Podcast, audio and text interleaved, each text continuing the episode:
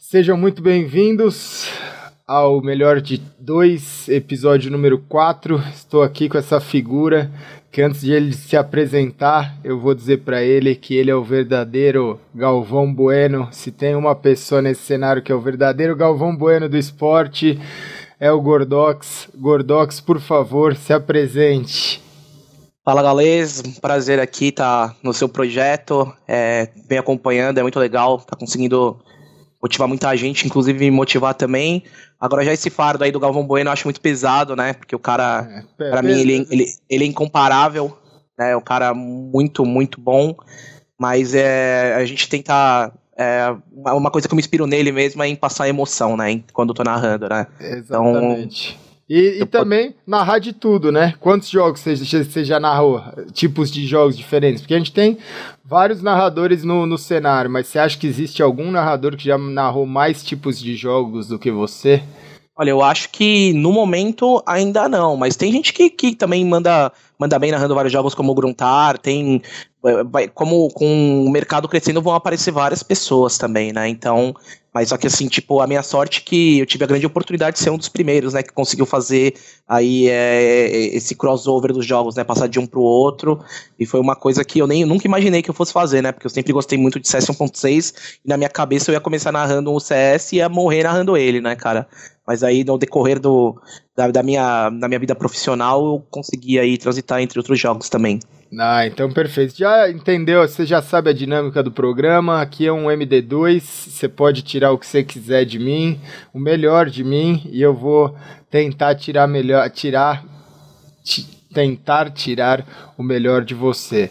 A gente está gravando esse vídeo agora, são sete e meia, então desculpa a nossa cara de, de sono aí, mas acontece, a gente estava para gravar esse vídeo já faz muito tempo, quando foi 6h56 o Gordox me mandou a mensagem, e aí aquelas coisas, eu tinha acabado de acordar, olhei o celular e falei, bora, bora é bora, né?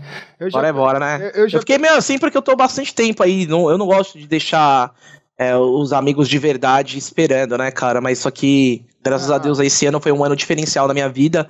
Eu tenho feito bastante coisa, então é, eu sei que você tava me chamando faz tempo e, tipo, você é um cara que quando você pede alguma coisa, eu paro tudo que eu tô fazendo para tentar, né, pra gente se encontrar e tal. E eu falei, poxa, é um projeto dele, eu também tenho que dar um jeito de. Tava na minha cabeça, eu tava aqui matutando. Eu falei, pô, é o Gaulês, cara, eu tenho que fazer o MD2 com ele. Eu, eu já percebi um negócio que a gente já tem em comum aqui, embaixo do, das nossas webcams aí tem o, o, nosso Twitter e o Instagram, e pelo visto nós dois chegamos atrasados no Twitter, certo? Sim. eu, eu não consegui pegar o Gaules no Twitter, você não conseguiu pegar o Gordox no Twitter, só no Instagram, né? Gente... É verdade. o Instagram, quando saiu, eu consegui lá falar: ah, não, essa rede aqui eu vou pegar primeiro e registrei, mas o Twitter eu não, eu não, não consegui, cara. Fico é triste porque no Twitter e no Facebook é o William Gordox, né? Então. Eu gostaria que fosse só Gordox mesmo, mas a galera é ligeira, né? Às vezes é uma maneira de querer prestar uma homenagem, alguma coisa. Em qualquer jogo que eu vou fazer hoje, que saia também, eu não consigo pegar Gordox primeiro, né? É difícil, é difícil. Também passo por isso. E eu sei como é que é. No Facebook, pelo menos, eu consegui pegar o Gaules e o Ale Gaules. E aí eu tenho seguido esse, esse padrão. E como é que é, cara? Vamos lá, você tá falando como é que é essa questão Gordox é, é uma coisa. Da onde que veio esse nome? A primeira coisa de tudo, da onde que veio? É porque você é William e aí em algum momento você virou Gordox. Como é que, como é que foi isso? Assim, né, cara? Tipo, em 2002 eu fui na Lan House, né? Querer momento épico que seu companheiro de escola chama para você ir jogar um Counter-Strike. E todo mundo tinha um nick, né, velho? Eu lembro que o cara falou, mano, você tem que colocar um nick. Eu, até, mano, eu sempre fui muito desligado com essas coisas. Eu falei, mano, nick? Que isso, velho? Que é um apelido, é um apelido. Eu falei, ah, tá bom, cara. Aí eu comecei a jogar CS e eu não tinha um nick, um apelido, eu colocava Will, alguma coisa assim, mas, né, todo mundo sempre muito criativo. E eu lembro que meu primeiro nick foi esfaqueador nato. Esfaqueador nato. Esfaqueador nato, cê, cê cara. Você já contou pra alguém isso daí, cara? Não, eu nunca contei pra ninguém então, que meu primeiro nick foi esfaqueador nato, porque era em 2002, na Action, uma lan house que tinha em Santana. E eu queria ficar pegando todo mundo na faquinha. Ah, sério, sério, esfaqueador nato mesmo. Você Cara, é muito troll, né, cara? Desde cedo. Eu falei, mano, eu quero pegar os caras na faquinha e quando o cara morrer, ele vê que ele morreu por esfaqueador nato, tá ligado? E era isso, eu ficava em primeiro no ranking da Action como esfaqueador nato. E tinha aquela Dust 2, Dust, eu ficava atrás das caixas e ia matando. Cara, eu lembro um, é, um lance épico na minha vida que eu peguei assim na Dust 2, começou o round, eu rushei meio com a faca na mão, e no forfan lá da, da Action, acho que tinha 32, 32 ou 64 pessoas é. no servidor, uma coisa absurda. Eu peguei, rushei meio assim, smokei, Fui correndo, consegui dar a volta ali naquela saída da base TR, que fica todo mundo no fundo marcando dia W. Eu peguei oito malucos, tipo, na faquinha. Foi um dos dias mais felizes da minha vida, cara. Oito? Eu não... Oito malucos de AWP mirando lá pra, lá, pro, lá pra B1, tá ligado? Cara, e foi um atrás do outro, cara. Eu acho que você pode entrar no Guinness. Eu não conheço ninguém que matou oito na faca no, no mesmo round, não. Você, você fez, cara, fez jus ao seu nick, né? Eu operava muito na Cano e o El, cara. Sério, que né? fizeram da Action é, também. Exatamente, olha eu isso. Eu operava eles demais, velho, assim, é. tipo, demais não, né? Mas sempre que eu, eu, eu, eu me esforçava. Sempre... E esse foi, esse foi meu primeiro nick, velho. E aí, da onde que você surgiu assim em relação? Você começou, você falou, você começou a jogar em 2002, criou uma paixão pelo jogo em 2002. E aonde você decidiu? Porque assim, hoje você é referência em termos de narração, você é referência no esporte nacional. Como é que de 2002 a 2010 você veio de esfaqueador nato a virar o Gordox? Porque hoje, assim, uma coisa que eu admiro, que eu comento muito nos meus vídeos, é a, é a questão da você ter uma naturalidade, você assumir o que você realmente é, a sua personalidade. Eu acho que você é, incentiva muitas pessoas, você mostra para muitas pessoas que você pode hoje, hoje a gente vive num mundo que você pode ser o que você quiser, desde que você seja alguma coisa verdadeira, que você passe uma coisa muito verdadeira para a galera, e eu acho que é isso que você passa. Da onde que surgiu isso? Como é que foi esse, essa transição aí? É, né, daí o, o, o Gordox é, começou a, ele nasceu de quando eu mudei de Lan House, fui da Action para uma Virtual Space, que era mais perto da minha casa. E não tinha nada a ver, né? Ter o nick de esfaqueador nato. Então daí eu. aí eu já era gordinho, não tanto que nem sou hoje, mas já era gordinho e detetizaram lá a, a Lan House. Começou a sair um monte de barata da LAN e tinha um monte de mina. Na época a mulher já era ativa nos games, então tinha um monte de meninas, elas estavam tipo, meio com medo de entrar na Lan House por causa das baratas que estavam ali, umas. Não tô brincando, era papo de umas 12, 10 baratas, e aí eu comecei, tipo, a, a ir pisar nelas e matar as baratas, daí. Elas rusharam, rusharam Elas rusharam. Aí o cara da Lan House pegou e falou: Que isso? É um gordo matador de barata, é o Gordox, né? Daí peguei e falei: É isso aí, é o Gordox, meu. Aí eu aderi o, o nick e, e, fiquei sem, fiquei utilizando ele até hoje. E esse negócio de você falar sobre é, ser a pessoa verdadeira, cara, é ser, ser o que a gente quer, é uma parada que acho que eu sempre gostei de fazer todo mundo dar risada, né? Eu sempre não, eu não me importo Sim. se eu vou ser tirado como um otário, como um palhaço, mas se eu tiver vendo que a outra pessoa tá dando um sorriso, eu tô muito feliz, entendeu? Então eu, eu quis viver isso de, de, de interpretar uma, uma um, um interpretar alguém que quer que tá alegre o tempo todo, quer levar essa alegria o tempo todo, quer fazer graça o tempo todo. Então acho que isso foi muito importante também na minha carreira como narrador, porque eu nunca mudei é, como para narrar, porque você precisa narrar e você tem que falar assim, é um termo técnico, alguma. Eu quero que se dane, vou sim. falar a linguagem do jovem, entendeu? Eu vou falar mano na, na Globo, sim, vou falar, vou falar gírias onde tiver que falar, porque é, é a nossa linguagem. É e eu não, eu não quero ser igual aos outros, eu sou diferente. Eu vou ser, eu vou ser um cara com a minha personalidade, eu vou ser lembrado por ser por fazer o que eu faço, não pelo que um, uma outra pessoa já fez. Claro que eu me inspiro em, em determinadas pessoas, mas a gente tira um pouco dessa inspiração para tentar construir. Você recria, né? Você não copia. Então, eu, eu acho que é isso. E você falou, vou tentar, não, você já é único no que você faz, você não tem a dúvida. você não tem a dúvida que você já é o único no que você faz e acho que é, que é isso que você passou. E uma história que você me contou uma vez que eu achei muito interessante, fica a lição para a galera aqui que está assistindo. Você é, lembra como é a história que você me contou do cara que hoje cuida das suas redes sociais em relação aos memes, esse tipo de coisa? Como é que, como é que foi essa história? A pessoa tinha. Você estava me contando, pelo que eu me lembro, que era uma pessoa que tinha uma fanpage, não era? Que era uma fanpage. Ah, não, é o meu editor, é o Champola, né? O Champola. Então me conta é a história, para vocês entenderem a genialidade desse cara que está aqui do meu lado, me conta a história do Champola. É, pois é, o Champola tinha uma página.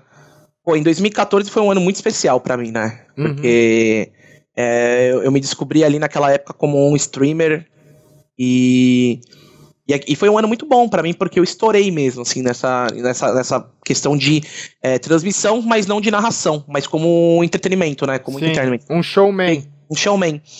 E nisso, nesse ano, eu estourei muito. Então, poxa, se você colocasse Gordox lá no Facebook, ia aparecer. Eu não tô brincando, mais de 20 páginas, como sou fã do Gordox, desde que ele fez a dança do Siri na BGL, é, montagens do Gordox, League of Gordox, Volta Gordox, enfim. E eu fiquei muito contente, mas tinha uma página que chamava muito a minha atenção, que era o League of Gordox, que era um cara, que era uma página muito criativa, cara. E assim, ela cresceu em um mês, ela tava, né, quando não tinha esse algoritmo do sim, Facebook, sim. esse pay to win aí, ele já tava com 20 mil likes em dois, em dois meses. Eu falei, cara, esse moleque é sensacional, velho. E ele, além de fazer as montagens, ele, ele fazia uns vídeos. E na época o Tstoco era meu editor, só que o Tstoco também, ele era um cara que tinha o canal dele, não tava entregando meus vídeos. E o Muka Muriçoca pegou e falou pra mim, ó, oh, Gordox, você faz stream, pega seus vídeos e coloca no YouTube também, né? Faz um Sim. canal no YouTube.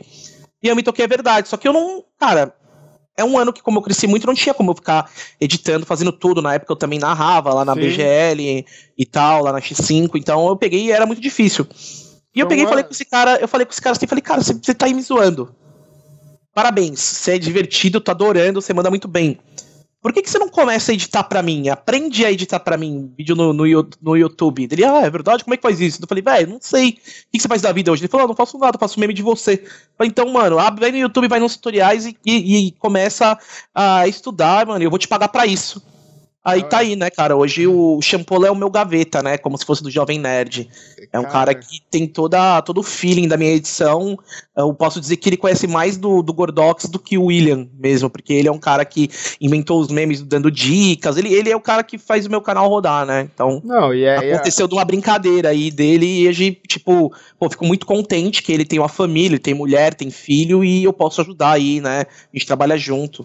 Não, e foi a história, acho que o mais sensacional é isso, porque é a mentalidade. Qualquer outra pessoa talvez tentaria derrubar a página, dar strike, fazer. Não. Fazer, né, é, ter um outro pensamento e na verdade onde você viu, onde existia um possível problema, você conseguiu achar o seu editor aí, que é hoje, até hoje, é o cara que não só edita para você, mas como virou seu parceiro, né, cara? E ele, ele, eu acho que nada, nada mais é, quando a pessoa é fã, porque para a pessoa fazer isso, ela tem que ser muito fã, né?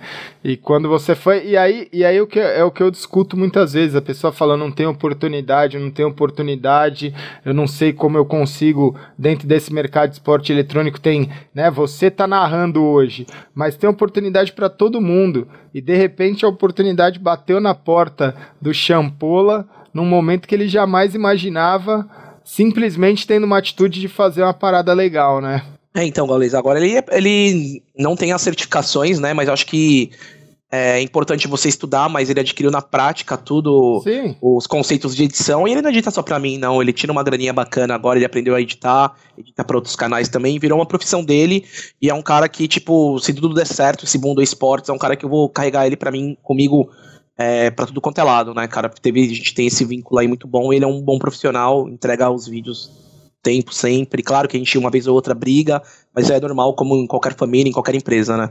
E aí, ah, isso, isso é, mas eu achei, quando você me contou essa história, eu achei genial, assim, porque isso daí abre a mente de muita gente que às vezes só vê o lado ruim da coisa, Não, e, né? e, e na vida o grande segredo é você transformar algo que pode, pode, podia ser negativo em algo muito positivo e você consegue fazer isso facilmente só mudando o pensamento, né? Sim, total, cara. E, e como é que foi as primeiras narrações? Me conta, a gente tá falando sete anos atrás. Foi quando começou. Quando começou a banda larga, nem tinha quase direito, né? 2000, você falou 2010. 2010, cara. Na, na verdade tinha. Acho que a banda larga começou a se estabelecer mesmo, assim, em 2004, que tinha aquela, o Terra, né? Essas paradas, é. de internet. Mas em 2010 ainda não era aquele boom total que é hoje. Hoje todo mundo tem internet, todo mundo vê pelo celular e tal. Mas só que, cara, foi difícil que a gente fez pelo live stream.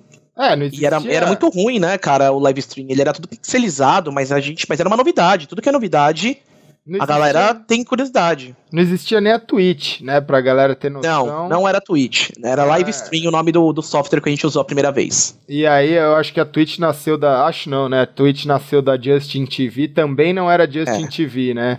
Não, era Oned. Era Oned. Oh. Era Oned, daí depois foi pra Justin, daí eu tinha uma conta na Justin e virou Twitch. Cara, e era sofrido, né? Porque. Ah, era sofrido.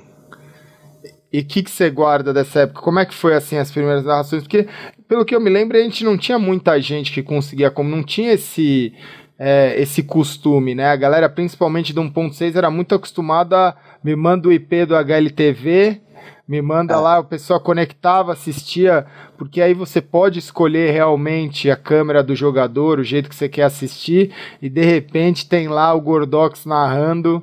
Não é fácil, né, cara? Assim, você, você mudou o padrão. É, na verdade, foi na época eu, Savage e o Rafão, né? A gente não posso tirar o mérito dos caras também, porque eles descobriram, o Rafão descobriu o software e aí eu, Rafa, eu e o Savage botamos a cara. Mas é, era difícil, mas era muito legal, porque era uma novidade e não tinha pressão, velho. Então, não tendo é. pressão, a gente estava desenvolvendo um produto novo. E a gente conseguiu, na época, naquela final, colocar 3 mil pessoas 3 na live stream, mil cara. pessoas, velho. 2010, 3 mil pessoas. Eu tenho print disso, eu acho. Hoje, meu face, na, meu, na, minha página do Face. É uma das minhas primeiras fotos, se eu não me engano, do, da minha página do Facebook. É isso aí, cara. A gente colocou 3 mil pessoas numa final de uma SWC, que se eu não me engano o time do Fallen ganhou. Cara, que foda. Eu, até hoje, né? Colocar. Era 3... Fire Gamers na época. Fire Gamers. É, o time do Fallen ganhou. Colocar 3 mil pessoas na live stream não é, não é fácil até hoje. Tem muito evento grande, tem muito jogo grande, com toda essa estrutura do esporte que não coloca 3 mil pessoas na, na live stream.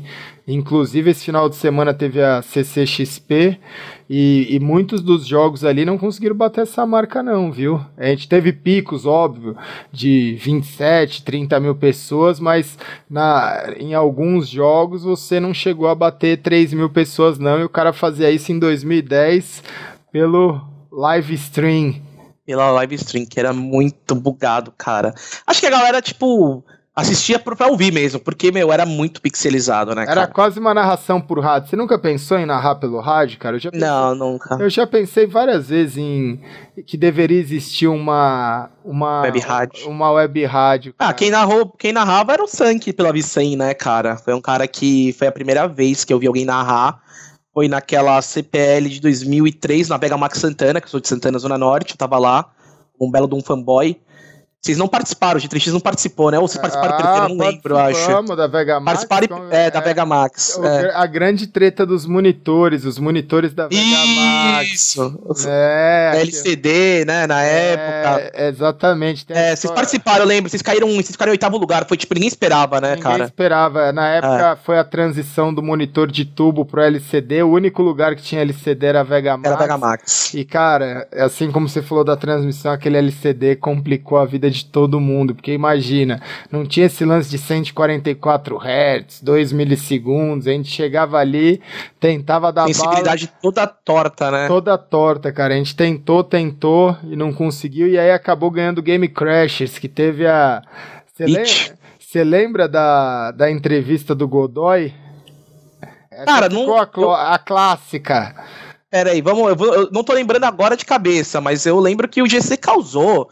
O cara, Beto China, com o Beat, cara. Todo mundo. Cara, cê, eu acho que eu nunca falei isso num vídeo, mas aí agora você falou de Vegamax, eu vou falar. Teve uma. Eu acho que era o pessoal da Play TV, que tinha uma loirinha. Era a Play TV e o Luciano Amaral na época, Luciano né? Luciano Amaral. É, cara, na Band, na Band. É, cara, o, o, o, o Gamer Crashers, o GC do Bet China, eles ganharam o campeonato e aí imagina essa cena, o time todo reunido, todo mundo ali para dar entrevista, e eles colocaram nada mais nada menos que o Godoy para responder. o Godoy, Godoy é a figura que um dia eu preciso trazer, ele é, cara, o Godoy ele tem as histórias mais malucas. O Godoy eu quero, eu quero ouvir da boca dele, eu nunca ouvi, mas ele, o dia que ele quase matou os caras do caos no, no hotel da WCG ah, de 2004, o, né? O, o Godoy acho que quase matou todo mundo. Teve, teve um dia que a gente tava saindo de uma de um corujão e aí são histórias assim, o Godoy era um cara que tinha muitas histórias, muitas histórias. Ele era, além de amigo, ele fazia essa parte do segurança, o sonho dele. Ele era muito forte, né, cara? É, o cara era, meu... Ele era bodybuilder antes de existir o bodybuilder na internet. É, é, mas ele não era o bodybuilder do whey protein, ele era o bodybuilder do, da vida real, de, é. de, de, né, de levantar ali as latas de cimento. E aí, e aí ele tinha umas histórias meio que era história de pescador, mas aí com o passar do tempo, a gente foi vendo que as histórias histórias dele fazia sentido. Não era de pescador. Não era de pescador. Teve uma vez que a gente saiu de uma. E isso a gente viu. Teve uma vez que a gente saiu de um corujão, e aí lembra que na Praça Pan-Americana tinha uns dogão ali, naquela Sim. época. Cara, a gente tava comendo um dogão, devia ser umas 6, 7 da manhã, e aí tinham dois caras vestidos de Batman e Robin. E aí os caras começaram a mexer, mexer, mexer, e aí o, o Godoy era o cara irritado, o Godoy era um cara bravo ali, e aí de repente, não sei o que dei no, no Godoy, ele foi pra cima do Batman e do Rob, os dois, os dois saíram correndo, porque eu acho que os caras moravam ali perto, e ele pegou um dos dois e o cara gritava, o Batman gritava, o Robin gritava, pedindo pelo amor de Deus pro porteiro abrir a porta do prédio, e o Godoy, foi o dia que o Godoy bateu no Batman e Robin na frente de todo mundo, cara. Não, fa... não façam isso. Mas não a... façam isso. Mas a história do Godoy foi: imagina, esse cara. Aí os caras ganharam o campeonato, a menina fez lá uma entrevista, deve ter no YouTube. Eu vou tentar ligar, linkar no final, de, na descrição desse vídeo, mas foi épico. A menina fez uma, uma pergunta, a menina era como se fosse a Nive da época. Ela fez uma pergunta que demorou um minuto e meio, dois minutos, assim. Falando, ela se esforçou. Ela se esforçou, ela deu try hard, ela se esforçou. É, ela estudou, não sabia nada do game, se esforçou para fazer a pergunta, para ter a super resposta. Para ter a super resposta. E aí quando ela deu o microfone na mão do Godoy, só apontou o microfone na mão do Godoy, o Godoy mandou só um correto. Véi, essa história do correto, cara, foi tipo. Ele quebrou a menina, porque não tinha mais o que ela falar. Ela falou, tipo, ela contou a trajetória inteira do time, todo o esforço, toda a dedicação, que eles iam viajar, que eles iam fazer isso, que eles iam representar o Brasil. E aí ela esperou na expectativa que o Godoy ia dar aquela palestra. Ele olhou pra câmera, pra menina e falou: correto. E continuou sério olhando pra câmera, tipo segurança, né? Você vai, na, vai na balada, você. Só faltou colocar a mãozinha assim é, no, no, no, fone de ouvido, né? é, Você pergunta 30 coisas pro segurança, tenta fazer amizade, ele faz correto. Essa história do Godoy foi, foi sensacional. E aí, cara, você faz ideia quantos campeonatos você já narrou, coisas desse tipo? Você tem uma conta sua? Ah, nossa, cara, eu, eu nunca eu nunca fui, tipo, muito cauteloso com números, assim, porque quando eu comecei a fazer esse tipo de trabalho, eu nunca imaginei que ia ser minha profissão, né? Eu simplesmente nunca planejei nada. Eu só fui fazendo. Então, conforme isso vai acontecendo, eu sou daquele tipo de formato Carpe Diem, né? Eu vou, tipo, fazendo o um, meu dia. É, vou vivendo um dia de cada vez. Então, eu nunca não tenho a mínima ideia de quantos campeonatos eu narrei, não tenho. Por cima. Por... Eu queria ter feito essa contagem de quantos campeonatos eu narrei, eu joguei, na verdade. Eu cheguei numa, num valor estimado aí, mas eu acho que seria legal você começar a marcar isso daí, porque em algum momento da sua vida isso vai. Não, não é questão de currículo, mas é, é uma questão de você saber a excelência, né? Igual falam que você tem que ter 10 mil horas fazendo alguma coisa para você adquirir excelência. Você acha que você já passou das 10 mil horas narrando? Ah, já, cara. Já passei, sim, com certeza. Só de falar o que a gente trabalhou, né, em 2000 e de 2013 ali até 2015 na, na Max 5 Não, era, eu vou pegar bastante é, horas lá, é, né? Era a antiga agência X5, ainda existe a agência X5, mas era a, a, a areninha da agência X5 onde começou é. a BGL, né? Ali eu narrava três jogos, né? Eu narrava o Crossfire, o Combat Arms e na época tinha o CSGO ainda, né, cara? No começo a gente tentou inserir o CSGO, então ficou um tempo. Daí quando saiu o CSGO, depois entrou o Assault Fire, eu sempre fiz três jogos, né? Então, só, só por base aí dá pra ver. Lembrando que era três BGLs por temporada, se eu não me engano, presenciais, né? Sim, sim. Então, é, foi muito campeonato mesmo, cara. Eu nunca me tentei a contar sobre isso. E como eu falei assim, eu não sou muito apegado a números, não, cara. Tipo, é, eu gosto é. mesmo. Acho que, independente que você pegou e falou assim, ah, o cara tem que ter 10 mil horas, eu acho que o cara não tem que ter 10 mil horas. Eu acho que daqui a pouco pode parecer um maluco aí, fera pra caramba, que pode me atropelar sendo bom sem ter narrado dois ah, campeonatos. Sim. Isso, isso, sim, o que eu tô falando assim, é, é do padrão, né? Fala. Uhum que em qualquer coisa na vida tem existe essa regra aí das 10 mil horas para você, porque assim. Aí já, aí já é um debate que eu acho muito, muito louco, porque é a mesma coisa de pegar e, e de. Hoje eu vejo profissionais melhores que não tem faculdade do que os que têm faculdade, por exemplo. Porque você pega na prática, né? É. Então, de repente, se o cara tem um dom, um talento, ele vai dando na cara e vai fazendo, e ele consegue aí. É, atropelar sem ter que ter 10 mil horas ou então fazer uma faculdade. É, as 10 mil horas, na verdade, elas servem muito para experiência, porque, por exemplo, você falou que você já passou por isso. Você, uhum. já, você já, narrou, você, você, já sofreu algum aperto em relação a isso? Ah, caramba, não, eu, com, com certeza é, esse negócio das 10 mil horas agora é válido para experiência. Exatamente. Vai ter um momento que você vai ter que ter ali um famoso mais 15 minutos. Cara, Exa isso é estressante, não te cansa narrar, cansa você ter que ficar caçando coisa para falar e a sua cara ali, sabe? Isso é muito estressante, isso deixa você com úlcera e etc. É. é. você tem que improvisar. O improviso na frente das câmeras ele é muito cruel. Então ele, ele te quebra, é, né? O narrador, o, o, narrador não, o diretor artístico do, da transmissão ou o diretor da transmissão, ele só fica te passando ali mais 5, mais 10, mais 15. Se vira, amigo. E você tá ao vivo lá e não tem o que fazer. Por isso que essas 10 mil horas acaba sendo porque aí você já passou por tudo, né? Você tem, você tem uma material de gaveta ali para mais 50 às vezes. Porque tem campeonato, cara, hoje em dia a gente tá no mercado que tá mais profissional, mas tem campeonato que é, que é aquilo, dá muito problema, dá muito tá. estresse. Vou muita... citar inclusive o da, da Blast Series que rolou o primeiro dia.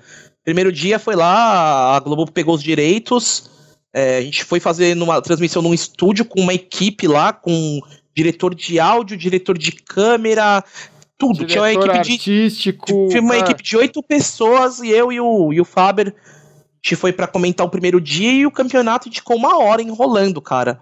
E aqueles Nossa. problemas técnicos, problemas técnicos. Entendeu? Daí ali, tipo, se você coloca um menino que começou, que de repente não tem essas 10 mil horas, ele vai, não vai conseguir. É, é aí que eu falo, assim, desse é. lance, que é aquilo você já, você já passou por tudo, né? Você não tem só talento, você tem a XP ali de segurar 10, 15. 20. E posso dizer mais, cara. E quem não tem talento também adquire, viu? É, é, porque eu já vi muito narrador ruim, assim, com todo respeito. Assim. eu já vi cara ruim mesmo ficar bom porque ele não desistiu, entendeu? Porque ele tentou, porque ele continuou, era um, era um era nego que a, a comunidade odiava, mas o cara aprende, velho. Aprende. Você dá a cara, você aprende. Então, cara pegou e acabou ficando bom de tanto que ele bateu, de tanto que ele foi. É, de tanto que o nego falava que ele não ia conseguir e, e, acabou ficando bom, cara. A gente tem que tirar o chapéu pra galera que é esforçada. E, e, hoje surgiu, entrando nesse assunto, surgiu muito narrador e muito narrador bom, né? Eu acho claro. que assim, do mesmo jeito que o, que o esporte, muita gente. O sonho é viver de esporte eletrônico, mas a primeira coisa que vem à cabeça é ser jogador profissional. Nem todo mundo consegue isso, nem todo mundo vai conseguir, depende de muita coisa. Ah, Gal. Isso é uma, isso é uma, é uma parada que tá, é verídica e tá na cara. Eu queria ser jogador, era para eu ser jogador, é. cara, mas eu não tinha habilidade para isso. Eu fui quicado de todos os times que eu joguei. entendeu? Então, a partir do momento que eu fui quicado de todos os times que eu joguei, e eu vi que eu era bom em marketing, que eu arrumava patrocínio, e aí eu comecei a falar, eu aceitei que eu falei assim, tá, beleza, cara, acho que eu já insisti demais não dá certo, então eu vou fazer alguma coisa que realmente eu me encontrei, eu sou bom, que foi gerenciar time e, e com isso ocasionou que eu comecei a narrar, né, cara? Eu, eu Mas eu queria ser jogador, eu queria eu... ser, eu queria ser jogador, sim, cara. Eu conheci você como manager do SX, não foi? É. Eu era manager do SX, é, da galera como, como é que da Zona Norte. E, e, assim, essa, essa época era uma época tensa, porque você tinha Cara, atrás do, do GC você tinha o Beto China, atrás do G3X você tinha o Apoca, tinham outros grandes managers aí, e aí você chamou essa responsabilidade e eu te conheci como manager do SX. Eu lembro que você chegava lá, você era o Gordox, você era o manager, você botava ordem na casa e os meninos conseguiram, é um, é um time que conseguiu dar muito trabalho, revelou muita gente. Quantos jogadores vocês revelaram, cara?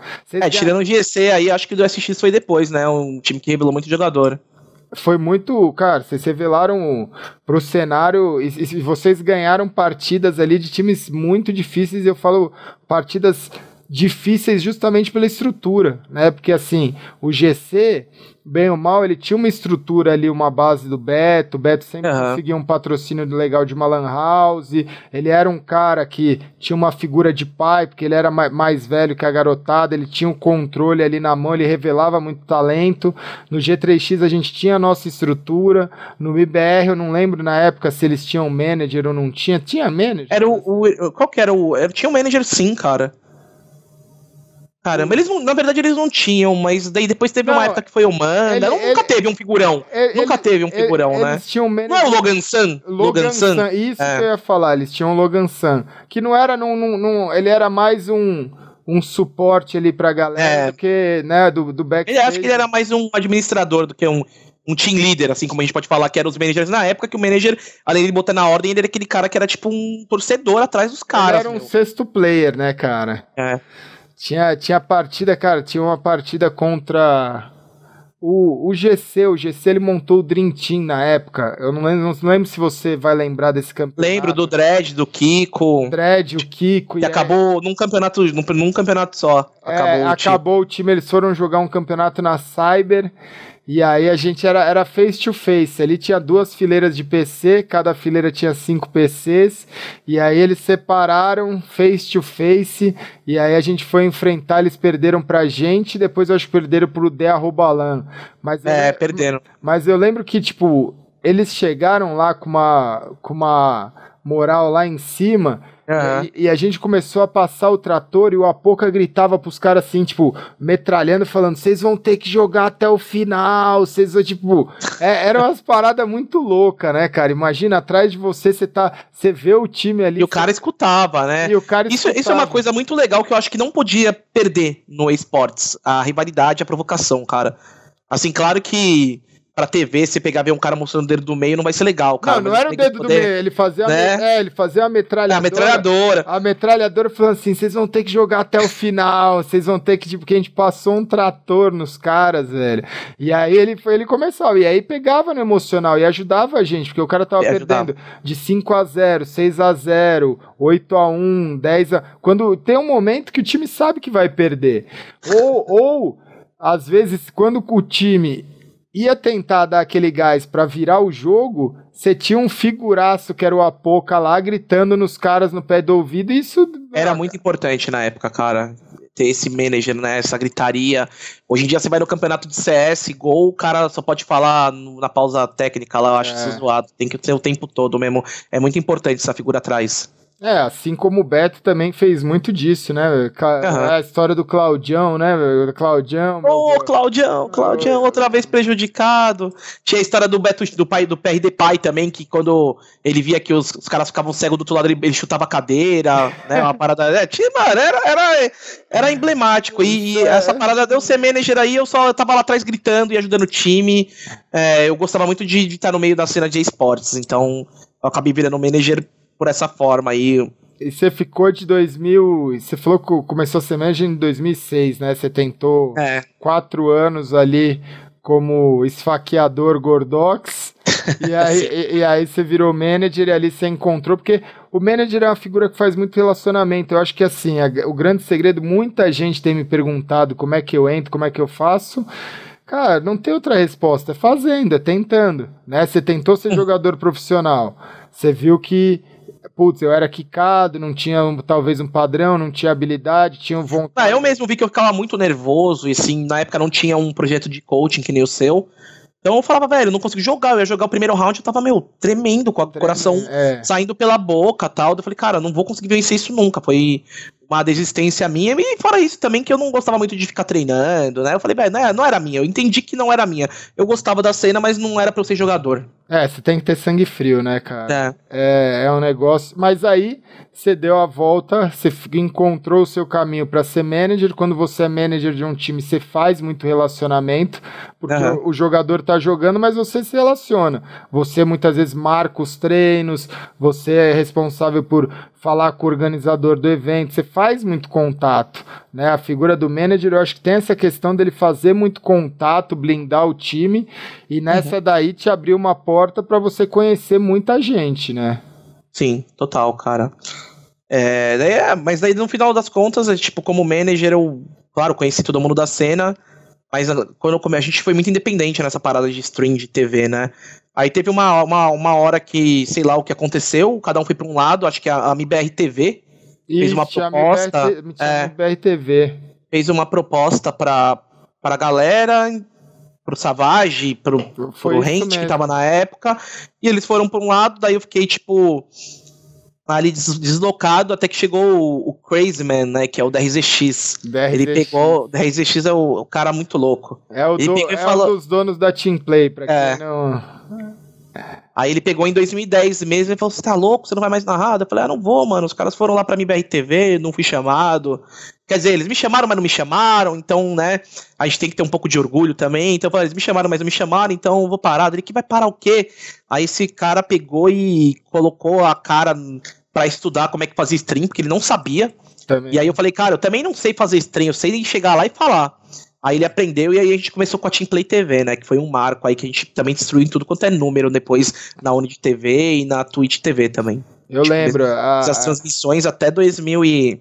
Até 2012, eu fiz, fiz na, de 2010 até 2012 eu fiquei na Team Play TV. É, ali como manager da, da, do time da Mandi que tinha, foi essa época ali, né? Porque é, antes 2011. Do, antes do projeto da seleção a gente se trombou e essa história da Mandic, como é que foi? O Gordox, eu, de repente, do nada, eu cheguei ali, tinha. Como é que chamava? O seu parceiro da Mandic? O Jefferson Castilhos, grande Castilhos. pessoa, tá? Castilhos, é que agora de manhã meus nomes vão fugindo, mas ah. o Castilhos, ele foi um cara do cenário ali, bem de backstage mesmo. Foi. De, de admirar o cenário, curtir o cenário. Castilhos foi responsável por me apresentar a galera da Razer, cara, e meu primeiro patrocínio. Ele foi uma pessoa importante, cara. Ele que tra transformou no, no, no, Cara, isso, isso eu não sabia. É, é, assim, na verdade eu conheci os caras da Razer em 2008, quando eu peguei o patrocínio para SX, mas eu peguei o patrocínio e era coisa de periférico e tal, e ficou naquilo até 2010. Sim, padrão, padrão. Padrão, mas só que daí um dia ele pegou e falou assim, cara, é, você, você eu, eu trabalho no marketing da Razer, que ele trabalhava também, né? Ele tinha vários rolos, ele tava envolvido em tudo. e eu quero, eu quero você como o cara que o Razer Guy. Né? Essa, essa, história eu não sabia. Eu ia, eu ia chegar nesse momento da onde surgiu o Razer Guy, você já chegou com ele. Como é que então, através do Castilhos, isso foi em 2008, então, ou 2010? Não, foi em 2010. Mas aí você já estava na Mandic, você trabalhou na Mandic quanto tempo? Não, daí depois eu trabalhei na Mandic, eu, eu, tipo, meu relacionamento com o Castilhos foi tão bom que, tipo, eu, eu era só o marketing, porque a Mandic era uma empresa de, de internet eh, com a é. marca antiga. Sim. E ele falou, a gente quer rejuvenescer. O que, que a gente, como é que a gente vai rejuvenescer? Fala, pô, esse cara que coloca 3 mil pessoas numa transmissão. A gente vai começar a fazer transmissão e colocar Mandic na transmissão. Sim. Aí começou como um brand, com um logo, né? E depois os caras gostaram tanto que fizeram um time Mandic com você, né? Exatamente. Mas era é. Mandic Razer, né? Ele conseguiu. O Castilhos é um negócio, era um cara de backstage e ele conseguia unir tudo, né? Sim. Então ele era da Mandic, era da Razer, então ele sempre unia Mandic e Razer. E aí que eu conheci o Vitor, aí que é um também um pai para mim dentro do esportes, que é o, que é o gerente geral da Razer aqui no Brasil e desde 2010 eu tô com eles também, é.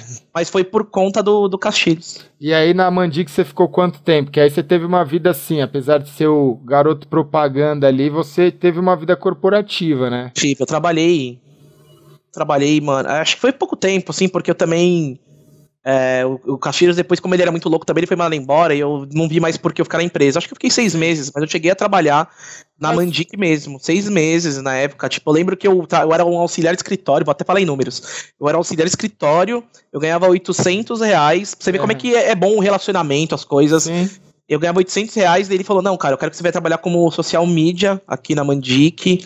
É, você tem todo o perfil também, não só para ser nosso o cara da Razer e ser o garoto propaganda, mas tem todo o perfil para meu me ajudar nesse software de, de mídias sociais, de mídias digitais que você conhece. Aí eu fui para ganhar dois mil reais na época lá na, na Mandic, tipo.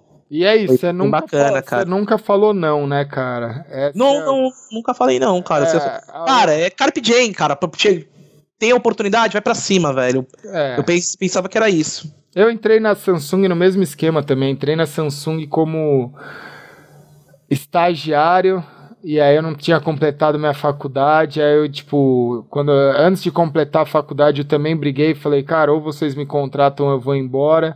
Eu acredito que eu fui um dos primeiros funcionários da Samsung a ser contratado sem ter terminado a faculdade, porque na época não era de praxe, não era do RH, eu falei, ó, ou vocês me contratam, joguei lá, ah, tentei, e aí em dois anos e meio, três anos de Samsung, eu acabei ganhando cinco, seis promoções e acabei me demitindo porque eu vi que a vida corporativa não era para mim, né? Uhum. Você, você descobriu isso mais cedo, mas era assim, era muito nessa questão de, cara, vamos, vamos, né? Não tem muito o que fazer, eu acho que dá uma base, né? Você passar, foi o seu único emprego assim corporativo, Amandinha? Não, não, trabalhei bastante já.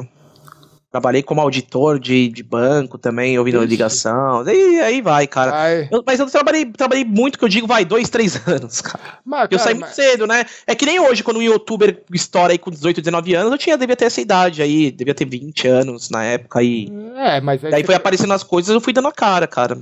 E entrando nesse quesito aí do. A gente falou do Castilhos da Mandic, como é que surgiu? Que até hoje você é o Razer Boy, né, cara? Falou em Razer, falou Gordox. Eu acho que a marca Gordox e Razer é.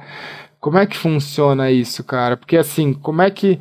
É, muito, é uma decisão difícil, mas é uma decisão que pode dar muito certo e pode criar um casamento que nem a gente vê hoje, grandes atletas, grandes influenciadores linkado a uma marca, e eu acho que você não está linkado só a uma marca, você está linkado ao DNA da marca, né, cara? É, então.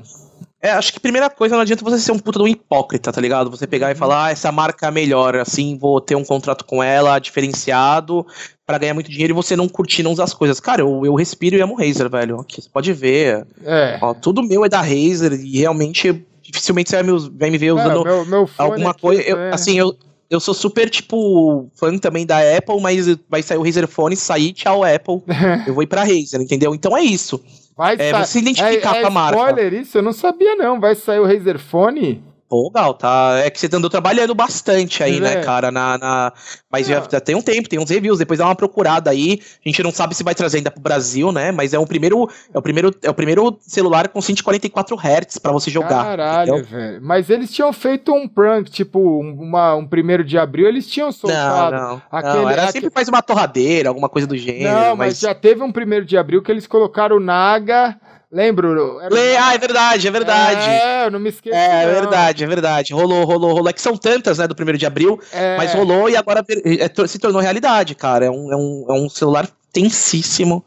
Muito legal, né? e... Fica a dica. Eu, eu, eu, eu, escutei, eu vi alguma coisa sobre Razer Phone. Alguém chegou a me perguntar, eu falei, não, isso aí era piada de primeiro de abril. Não, aconteceu, cara. Você coloca aí, a galera do Tecmundo, se eu não me engano, já fez um review, um unboxing, na verdade. Eu vou olhar.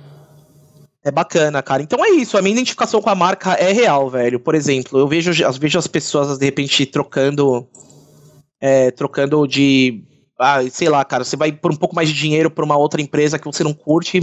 Não sei se isso vai dar certo, não, viu, Gal? É, né? E assim, é. o relacionamento ali, a galera, o Razer, o, o, Razer, o Vitor, o JP, o Marco, é, é um time sensacional. E a estrutura toda, o ambiente, né? Porque eles criaram do zero também, né? E você nasceu ali. Não, eles vieram há muito tempo. Eu fui o primeiro, é, o primeiro jogador da América Latina a ser patrocinado pela Razer. Eu fui buscar o meu teclado da Razer lá num, num barzinho com o Vitor, que ele chegou e falou: Meu, eu peguei um Copperhead E aí eu peguei, falei, cara, eu quero jogar com o equipamento de vocês, vocês são legal pra caramba.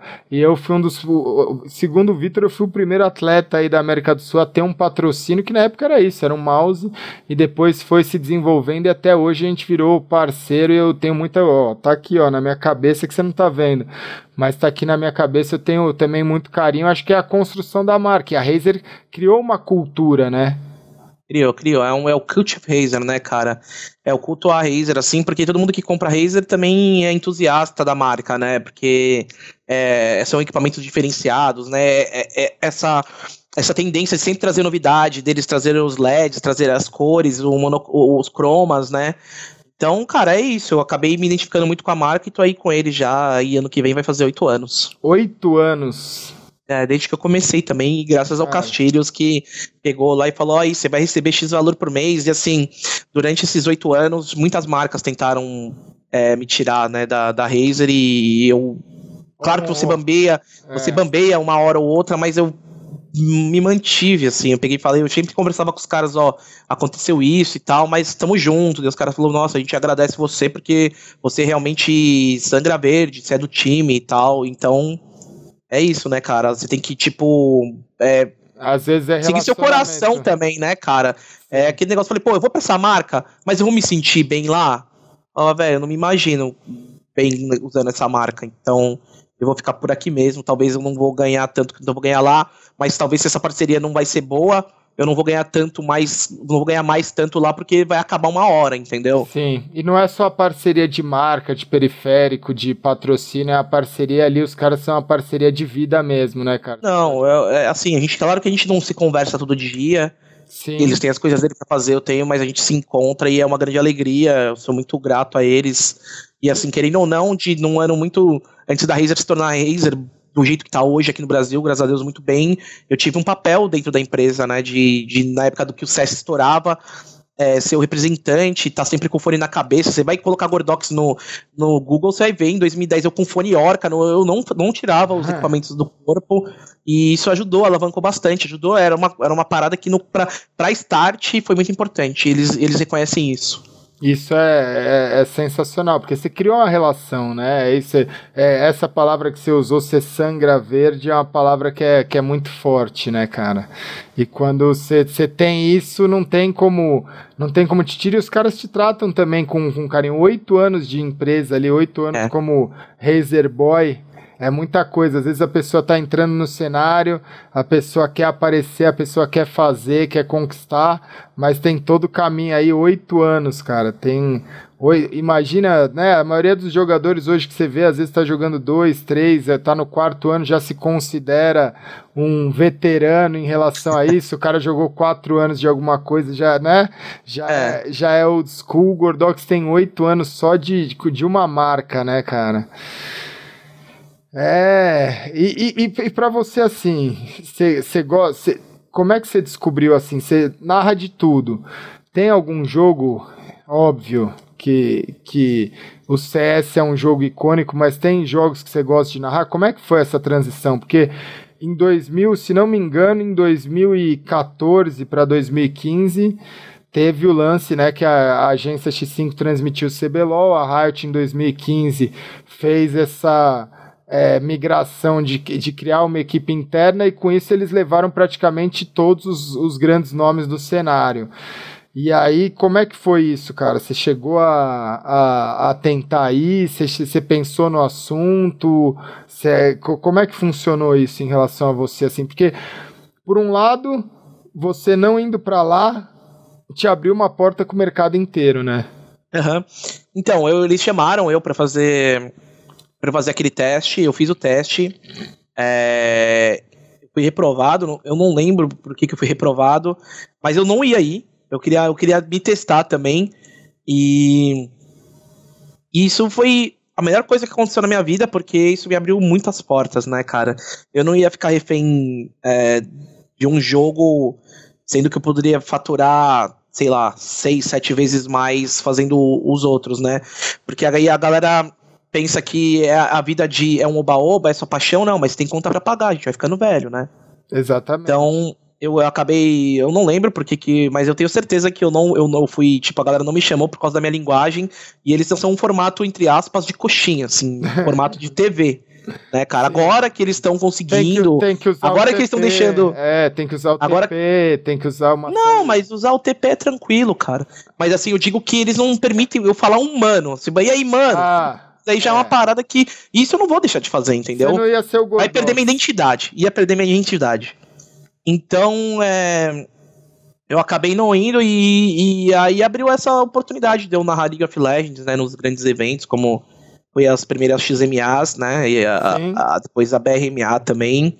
Eu nunca fui um expert em League of Legends, mas só que eu acho que a galera tem que parar com esse preconceito de que o cara tem que ser é, challenger para narrar, porque não, quem tem que ser challenger, que tem que ter um bom conhecimento é o comentarista, o narrador, play by play não precisa disso. O narrador ele tem que então, passar emoção, né, cara? É, nego não, não sabe, nego fala é narrador. Aí o cara pega e fala: Não, o narrador às vezes nem precisa passar emoção, cara. Ele precisa passar só o que tá acontecendo, saca? Então o cara pega e fica se prendendo: Ah, esse cara é bronze, não sei o que lá. Então sempre teve esse preconceito muito grande. E assim, mas só que claro que eu, eu entendi, levei numa boa, é, que a galera, tipo, ia ficar pensando nisso, porque é aquela parada, quando você tem muito destaque, Gaules, é, ou você não tem como agradar todo mundo, e você vai acabar se tornando uma persona que é, vai ter gente que vai gostar e vai ter gente que não vai gostar, como é o Galvão Sim. Bueno, por exemplo, Exatamente, sabe? Muita gente mete o pau no Galvão Bueno, mano. Quando ele morrer, você pode ter certeza que vai estar todo mundo chorando, querendo ouvir aquele, aquele, aquele famoso bordão bem amigos da Rede Globo quando começa. Cara, entendeu? Então, é, é muito isso. Então, enquanto enquanto é, a galera vai buscar sempre, vai ter um tipo de cobrança, mas só que o importante é que quem tá atrás dos eventos, das coisas, sabem do meu potencial e sempre é, eu sou chamado, não é à toa que eu tô aí há tanto tempo, né? Não é à toa que eu venho fazendo os campeonatos e eu, eu, eu sei que às vezes eu poderia me empenhar mais em no, em, em, narração, mas eu vou falar uma coisa para você aqui, Gaules. A narração para mim hoje não é o que paga minhas contas. Sim. Hoje eu sei streamer e youtuber é o que realmente paga minhas contas. Eu narro porque eu gosto, cara. Tendo, tendo em vista que muitas vezes quando eu vou narrar eu tô perdendo dinheiro, que poderia estar fazendo uma stream, né, ganhando minutagem é, em dólar, e não, mas eu tô ganhando um cachê baixo, mas eu tô fazendo o que eu gosto, né? Então é. são escolhas. É uma coisa que eu levei para mim que eu não ia colocar, é, que por mais que dinheiro é importante, que a gente vive num mundo capitalista, eu não ia colocar ele em primeiro lugar. É importante, mas a gente tem que saber ali como flexibilizar isso. Então quando eu tô narrando, eu não posso estar tá ganhando o maior dos da grana para eu viver bem no, no mês. Mas só que aqui dentro, dentro da, minha, da minha cabeça, do meu coração, eu tô me sentindo muito bem de passar emoção e fazer toda a galera que tá assistindo feliz lá com os Rap Gods e. E. O Happy o, Gods, cara. E as coisas da vida aí. O que eu escuto da criançada do, do, do Eminem Gordox é, é incrível. Tem uns vídeos aí, eu vou deixar na descrição. Depois você me manda um especial, mas tem um Nanuki que eu acho que é incrível ali do Rap. É, isso daí foi pro, pro Reddit, se eu não me engano, que teve foi, bastante né? destaque, foi pro Reddit. E assim, é que você sabe, né, Gal? Desde a época da Max 5, os gringos vêm e piram em mim, assim. Uma coisa que é, não é legal, que tem aquele ditado, é quem é si próprio elogia não merece crédito, mas é uma Exatamente. coisa que tá, tá nos artigos, velho. Os caras vinham assistir campeonato, falavam, meu, o que, que esse cara tá. Não sei o que ele tá falando, mas pelo amor de Deus, tá passando muita emoção. E desde que eu vi o primeiro. O primeiro desde que eu vi o primeiro elogio sobre emoção, foi o que eu decidi para mim levar quando eu estiver narrando, passar emoção, cara. E é, e é uma verdade, a gente entra naquilo assim. Eu, eu, particularmente, eu acho muito complicado, assim, você ter uma é, você conseguir desenvolver uma marca, porque hoje o Gordox é uma marca, né? Você conseguir desenvolver, dar a cara a tapa e porque assim é um feedback muito positivo e negativo. A internet é, ela, é, ela é muito gratificante e ela também é muito cruel. Você simplesmente deu a cara a tapa de falar, cara, eu sou assim, esse é meu jeito, essa é a forma com que eu vou fazer. Tem muita gente que vai se identificar, tem muita gente que não vai se identificar. Você consegue filtrar esse feedback, porque às vezes tem feedback de hater que, é, que são feedbacks que fazem muito sentido. Cara, eu lembro que teve uma vez. Eu, claro que a gente fica de olho em tudo, né, Gal? E eu, eu tô nos grupos de CSGO. Teve uma vez que Sim. o cara pegou, tipo, ele, ele, ele, ele bostejou tanto de mim. Eu falei, gente, não é possível. Eu mandei uma mensagem pra esse cara e falei, amigo, é, quer conversar, mano? Eu te fiz alguma coisa? Assim, tipo, porque o cara, mano, ele, ele, ele na, nas palavras dele sentia que era ódio. Eu falei, cara, vamos conversar, tipo, é, é. posso te ajudar? O cara falou, vai tomar no seu cu, amigo, caralho, e bloqueou. Tipo um ódio, um, um, um, Tipo assim, daí eu, eu entendi que de repente não dá para você realmente agradar todo mundo e nem tentar reverter uma pessoa que não quer ser revertida, né? É. O cara simplesmente me odiava por odiar e, e dane-se.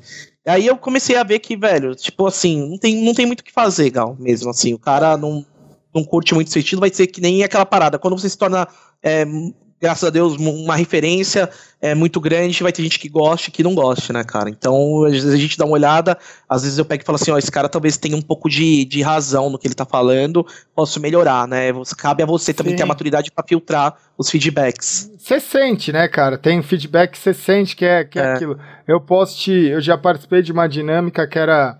Eu não lembro em que em que treinamento que eu fui, mas era alguma coisa de liderança e coisa desse tipo, e era uma dinâmica que as pessoas passavam falando um monte de coisa, aleatórias, uhum. né, e, e, e, coisas negativas, e a pessoa uhum. nem te conhecia, mas falava alguma, co alguma coisa negativa para você, formava uma Caramba! Fila, foi uma dinâmica bem legal. E aí a pessoa que estava coordenando a dinâmica, ela falou, você vai ver que vai ter algumas coisas dessas que vai bater no seu coração. Quando isso bater é porque você tem alguma coisa a lidar com isso, que é muito isso, né? A gente recebe um monte de feedback. Aí você vai filtrando, você vai filtrando. Vai ter algum ali que você vai olhar e vai falar, putz, eu também tava pensando nisso e esse cara é, é, pegou ali, né? Pegou, não pegou só no. Você viu que não foi só um hater. Você fala assim, putz, o cara às vezes tem uma razão, pegou em mim, e às vezes você consegue melhorar através de um feedback negativo, né? Pois é, agora quando o cara pega e fala assim, ah, pô, esse cara não. Cara, ele não tá dando feedback, ele tá não, te hateando, é. entendeu? Agora, quando o cara pega e fala assim, ah, eu acho que ele não. Pô, eu acho que ele não tem uma voz muito gostosa e tal. Daí você pega e fala assim, pô, é um, é um, direito de escolha dele. Agora, quando o cara pega e fala assim, ó, eu acho que ele poderia passar mais coisas técnicas. Aí você vai, aí você vai observando, Sim. você vai analisando, realmente, ó, acho que aquele ali de que eu poderia passar coisas mais técnicas, por mais que eu seja um narrador play by play, tudo bem, eu posso dar uma estudada a mais e tentar melhorar Sim. nisso. Entendeu? Agora o cara que não gosta da minha voz não posso fazer nada. E o cara que fala, ah, esse cara não, eu não tenho nem feedback, só tá, hater, só tá dando um hate, entendeu? É uma coisa que, meu, eu prefiro ver os elogios, né? Quem não prefere, quem né? Quem não prefere? Mas quem não prefere? O cara pega e fala, meu, parabéns, excepcional. E agora que a gente tá tendo a oportunidade de fazer as transmissões em, em canal fechado, por muita, muita gente diz que a TV tá morrendo, ela não tá morrendo, velho. Quando vai pro canal fechado, eu sinto que o feedback é às vezes até maior do que na internet, porque na internet já, a galera já tá acostumada. Quando o cara pega e escuta na TV, ele vai no seu Twitter e fala, mano, o que que tá acontecendo? O que que você fez? Incrível, não conhecia, tô seguindo e comecei a jogar. É um Aí você público. vai sentir, é um novo gás, você pega e fala, caramba, é. meu, olha, estamos trazendo nova gente pro nosso tão amado esporte eletrônico, você né? Tá então, entrando pro, fico, main, pro mainstream, né, cara? Que é o é, eu fico muito mainstream. contente quando tem a transmissão no Sport TV, porque eu sinto né? Eu sinto a galera, poxa, a, a transmissão que o do, do Major que a SK ganhou, né? Poxa, meu pai assistiu, cara. Ele falou, e meus tios assistiram. Meu tio veio comentar comigo de CS. Falou, é pô, eu acho que eu, eu acho que foi 2 a 0 mas eu acho que aquele menino ali tava muito nervoso. Não sei, meu tio, cara, nunca jogou. Sim. Então olha o público que você pega, entendeu? Sim. Então é, é, é, esse momento que eu pego e falo, caramba, mano, eu tô fazendo uma parada legal mesmo, eu tô levando, eu tô sendo porta-voz para novos públicos, e isso tá sendo, eu acho muito, muito bacana quando a gente transmite lá pelo Sport TV. É, isso eu, eu, eu, senti esse final de semana muito isso, que a gente fez a transmissão do domingo às 18 horas do, da final do Rainbow Six, entrou no Sport TV 2. E aí, quando eu tava voltando pra casa do evento, o taxista ele falou: Putz, eu tava assistindo o campeonato de, de não sei qual era o jogo. Eu falei Rainbow Six no Sport TV. Ele falou esse mesmo. Aí ele falou: Cara. Amigo, você vai no Outback, você vai em qualquer é... lugar, tá, tá, ligado no Sport TV, cara. É... Entendeu? E aí ele falou: Putz, tava animal. E aí, quando eu expliquei que eu tava como o head ali da arena de games, o cara virou, tipo, é, é outra pegada, né, cara? É. Tá, é do taxista até o menino, até a mãe, até as pessoas passam na TV e aí quando a pessoa tá mudando de canal ali, zapeando, né? O famoso zapeando. Pronto, ali é a pescada do, do da W, velho. Ali é a pescada do é. cara zapia, falou, que game? Que, que é isso? Daí o cara começa a ficar ali, e aí, cara, se você tá passando ali um play by play empolgado, emocionante, o cara fica. Aí ele só vai terminar quando o time brasileiro ganhar ou perder, tomara que ganhe sempre, né? Exatamente. Mas daí é o que a galera mais manda no Twitter. Cara, eu não tô eu não, não conhecia, mas que legal, que emoção, tô muito tô, tô aqui pilhado assistindo. E aí que a gente consegue é, ter, ter ali um reconhecimento, ver, fala, fala, poxa, minha profissão tá sendo reconhecida, né, cara? Eu tô, é como se fosse ganhar uma promoção, né? É, com certeza, não é, né, não é, é, é literalmente ganhar uma promoção. E, mas como é que foi assim? Porque hoje tem muita gente, a gente estava falando sobre esse assunto, tem muita gente que ela quer entrar no mercado de esporte eletrônico. Tem uma lacuna ainda muito grande de narrador, porque a gente tem, eu vejo que tem campeonato toda hora, pessoas que querem fazer novos campeonatos. Para quem não sabe, quando eu criei a BGL em 2012, lembra? 2012? Lembro. Eu, eu, eu chamei o Gordox, eu chamei o Toboco e eu chamei o Gruntar. Gruntar porque eu queria, que, eu queria que os jogos fossem CS, que era 1.6, o League of Legends e o StarCraft. E aí eu te chamei, cara, lembra? Foi um, foi um negócio animal, foi uma oportunidade, mas como que a galera dá essa transição? Porque muita gente hoje vai entrar nesse vídeo, vai, vai assistir, vai querer conhecer um pouco mais do seu lado pessoal, humano, mas muita gente vai entrar porque ela quer ser um, um narrador de esporte eletrônico. E o que, que você indica para elas, assim? Ah, eu indico a, a, galera fazer as coisas, não ficar, ah, ah, tipo... Que nem a gente tá fazendo aqui. É, porque eu, eu nunca, como eu falei, a gente volta lá pro começo da entrevista, eu nunca fiz um planejamento. Aconteceu e eu fui a, a, abraçando as oportunidades, né, cara? Então, Sim. eu não falei, ah, agora eu vou. Eu nunca treinei pra narrar. Eu nunca treinei, eu simplesmente só dei a cara. Você nunca é. cuidou da voz, nunca. Nunca, nunca. Acho que, é. que cada vez agora que passa o tempo, a gente tem que. Ainda mais porque a gente vai ficando velho, né? Então tem que ter um. Sim. Tem que passar com uma fone, etc. Mas eu nunca fiz isso, cara. Então eu não sei se eu sou a melhor pessoa para dar um conselho, porque eu nunca fiz um planejamento, né, cara? Acho que de repente eu vi um, o, o, o Otávio Neto, que, é, que já é um cara que narrava outros campeonatos, né? Um, uns narradores já que estudaram para isso, deve ser melhor, porque eu simplesmente dei a cara e fui para cima e, e aconteceu para mim, acho que porque eu, tá, eu dei a cara, né, cara? Eu não fiquei pensando. Quando pintou as oportunidades, eu fui e fiz. Eu acho que essa é a maior dica que você pode dar, cara, porque é o que eu passo para todo mundo, eu falo. Oportunidade vai aparecer. Oportunidade sempre vai aparecer na sua vida. Se você estiver preparado para isso e você dissesse, disser sim, e é que nem, que nem prova no colégio. E se tem uma certeza que vai acontecer, é prova no colégio, não é? É verdade. Você pode estar preparado ou você não pode. Na sua vida Prova prof... surpresa. Não é? Na sua vida profissional, quando você fica um pouco mais velho, é a mesma coisa. Vai aparecer uma oportunidade, vai aparecer alguém falando, cara, eu preciso, é um amigo, é um parente, é um familiar mais distante ou não, mas assim, todo mundo vai ver, em algum momento você vai ter uma oportunidade. Ou você abraça ou você não abraça. Ou você pode estar preparado ou você não, não, não tá é preparado. É verdade. Só que naquela época que eu fazia, né, eu era um, eu era um dos únicos. Então eu, eu, eu, tinha a oportunidade de errar. Sim. Agora, hoje em dia, a galera, meu, pode ter certeza que é bem mais difícil, já tem os medalhões, os figurões, né? É então, massacrante, então, né, velho? É, estuda bastante aí o game, treina, eu não treinei, mas você treina, é, vê, vai, passa numa fono, faz todo esse tipo de trabalho, porque já existem as pessoas, né, hoje em dia, para fazer essa, essa, essas transmissões, então você treina bastante e vai, quando surgir a oportunidade, abraça ela. E qual que é o seu objetivo agora? Você já tá na TV, você já é o cara da. Você já é o Galvão Bueno, você já você tem um caminho. Você tem quantos anos, Gordox? Eu, 28, cara. Tem 28, bastante tempo aí. Cara tem bastante tempo aí pra. Você tem mais uma, uma vida de narração aí, né, cara? É, cara, tá acontecendo tudo muito rápido, Gaules. Eu não volto a dizer ainda que ainda é errado. É, eu não tenho um planejamento do que, que vai acontecer comigo, do que, que vai ser feito. Tô vivendo a vida ainda como Carpe Diem. É, o que, que vai aparecendo, eu vou fazendo, claro, dando, conseguindo encaixar no, na minha agenda, eu vou, eu faço. Então, cara, eu não. Eu imagino aí que é só o começo, né? Só a pontinha aí do iceberg. O esporte eletrônico tem muito para aparecer. E tomara que, se eu pudesse fazer uma escolha, eu queria mesmo que eu conseguisse viver do, da narração, porque é uma coisa que eu amo fazer, né? Não vou Sim. dizer que também não é prazeroso ser um youtuber, ser um streamer, é legal. Mas é, o que eu gosto de fazer é, é, é narrar, então tomara que daqui a um tempo é, a profissão seja valorizada a ponto de ter uma remuneração tão boa quanto um youtuber, um streamer. É, porque assim, o youtuber e o streamer hoje ele você necessita ser, né? É diferente assim. Você é, precisa disso para você ser reconhecido, senão parece que você não tem um diferencial quanto os outros, né? Você é, é, uma questão muito mais de, ok, trazer um entretenimento, trazer um conteúdo, criar sua fanbase, mas hoje sem o YouTube, sem o stream, você não, não, não, não atinge o número de pessoas, né? A nossa, o nosso público tá na internet, né? É, o YouTube é uma televisão também, né, cara? É a televisão dos é. millennials, né?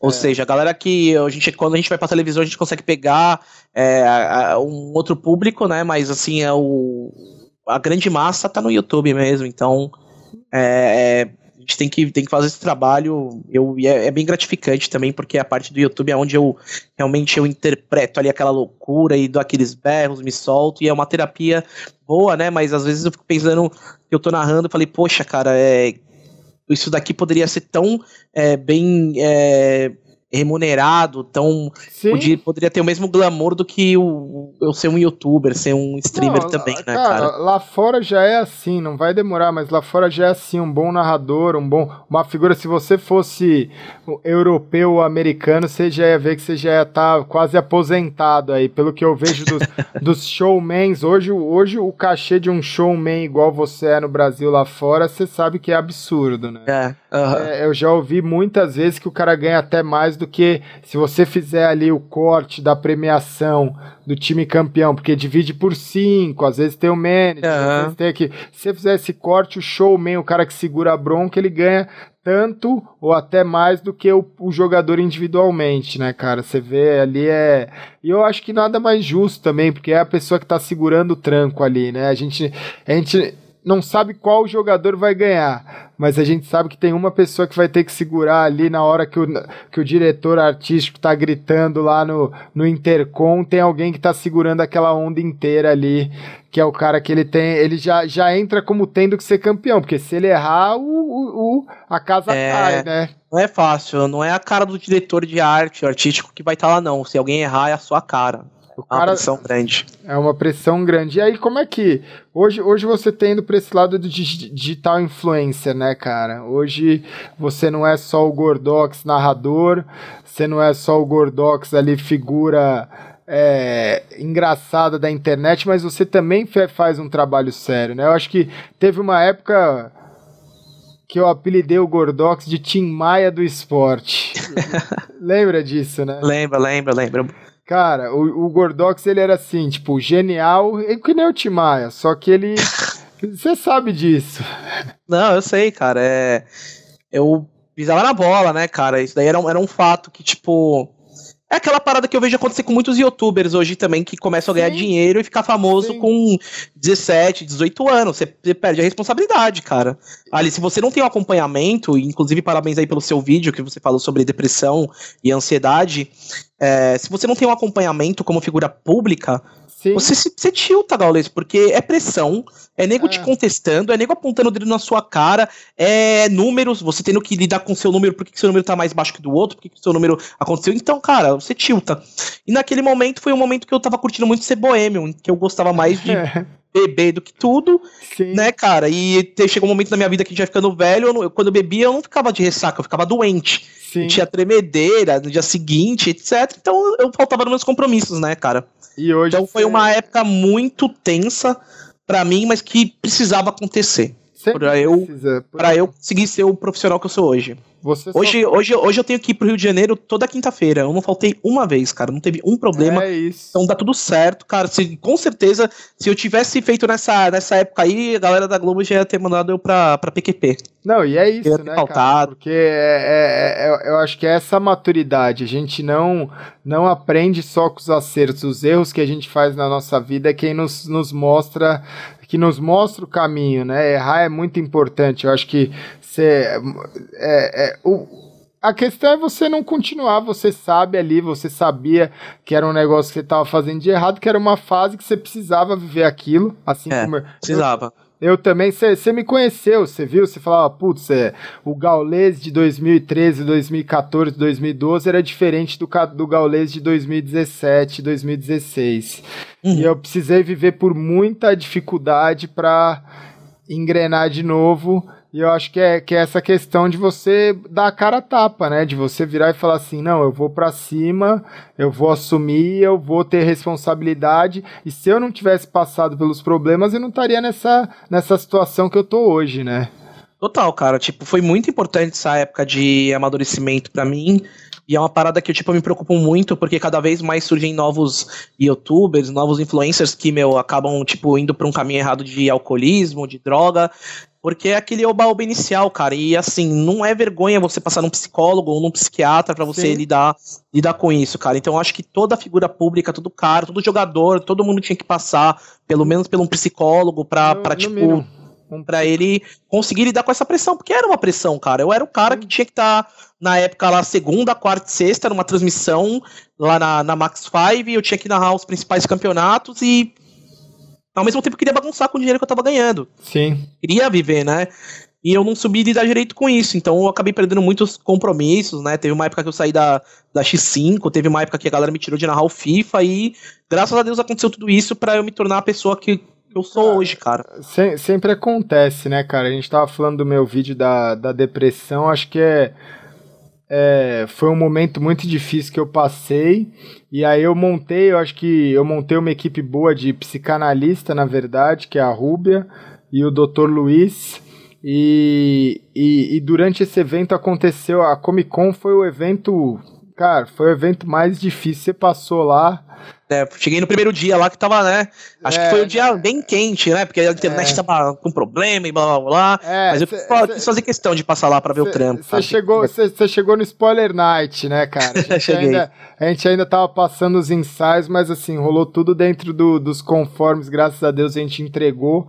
Mas teve um dia ali no evento para mim que foi muito puxado, cara. Do sábado para domingo foi quando bateu é, e, e, aí bateu assim uma questão de, de desencontro ali dentro do evento e, e que eu falei, cara, eu tenho tudo isso daqui para tocar e eu preciso da minha equipe, cara, eu preciso da minha equipe é, é, mental. Só que a minha psicanalista ela já estava de férias, ela tinha me avisado, ela falou, eu vou sair de férias no dia 1 de dezembro. Então imagina que o evento aconteceu do dia 7 ao dia 10 e eu que estou acostumado a ir na psicanalista duas vezes por semana, eu fiz a montagem, desde a montagem até a entrega, sem passar pela psicanálise. Uma porque não daria porque eu estava no pavilhão.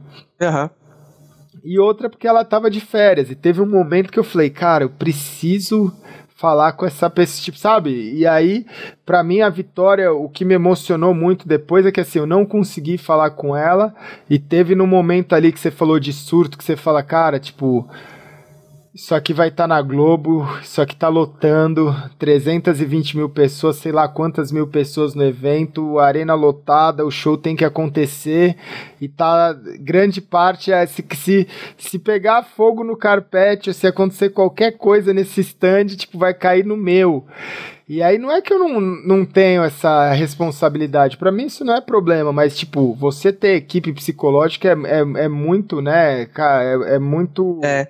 Essa palavra que você falou, equipe, cara, é uma, é uma, parada, é uma coisa que nenhum ser humano vive só, entendeu? É. É humanamente impossível. Então, eu acho que tudo que você for fazer na sua vida, você separar a sua equipe, é, já é um grande passo, cara. É, e aí o diferencial que eu consegui nesse evento que foi que eu falei, cara, eu tava muito focado na minha equipe, na minha equipe do tipo assim, é, eu criei essa bolha de proteção em que eu falei, qualquer problema que eu tiver, eu aciono eles e tá tudo certo. Só que durante esse evento eu não tinha como acionar ninguém. Só que aí eu descobri que eu tinha, porque ali dentro não era só eu fazendo, a gente era uma família. Então, quando eu, eu, demonstrava algum, algum sentimento de que as coisas estavam ficando difícil, o Omelete, a CCXP, o grupo como um todo, assim, eu conheci pessoas incríveis lá que realmente viraram uma família em relação a chegar ali a olhar e falar, putz, é, tipo, o que que tá acontecendo? Você precisa de ajuda? É ajuda a equipe, é infraestrutura.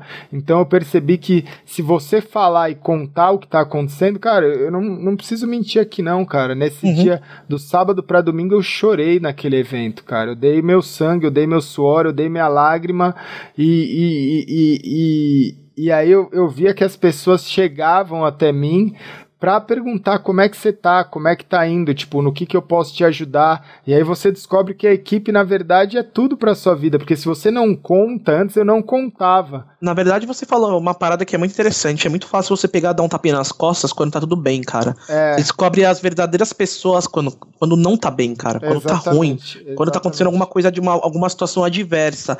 Essa é a pessoa que vai estar tá do lado da sua vida para sempre, cara, que vai Sim. te ajudar. Quando você tiver com um problema, quando você estiver passando por uma situação difícil, essa pessoa pegar e te abraçar. Agora, Sim. enquanto tá tudo ótimo, ok, o cara vai te dar um tapa nas costas, vai ser seu melhor amigo, vai ser pra Sim. tomar cerveja. Agora eu quero ver quem vai fazer isso quando tiver ruim, cara. É, e, e, durante o evento não foi nenhuma nem duas, mas foram muitas pessoas que chegaram para mim e falaram assim, cara, que que tem, no que que eu posso te ajudar? E aí eu podia virar e falar, não, tá tudo bem tá tudo certo.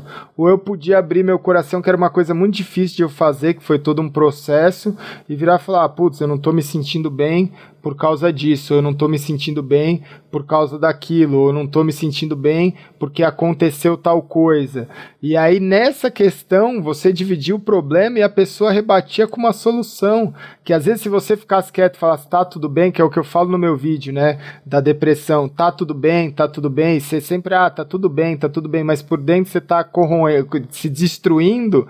Nesse evento eu pude colocar em prática essa melhora que era isso, tipo, tá tudo bem? Pô, não tá, eu tô chateado. Ah, tô chateado com o quê? Ah, putz, aconteceu tal coisa, tal, não sei o quê. Em 15 minutos, meia hora, tava tudo resolvido, porque você se abriu, né? Você contou. Acho que essa é a, é a grande lição. E, e, e, você teve uma mudança muito grande, porque assim, você deixou de ser o Gordox simplesmente narrador e figura pública para hoje fazer parte de um time, né? Como é que foi essa transição para na, de narrador? Hoje você é repórter da Globo, é, tipo.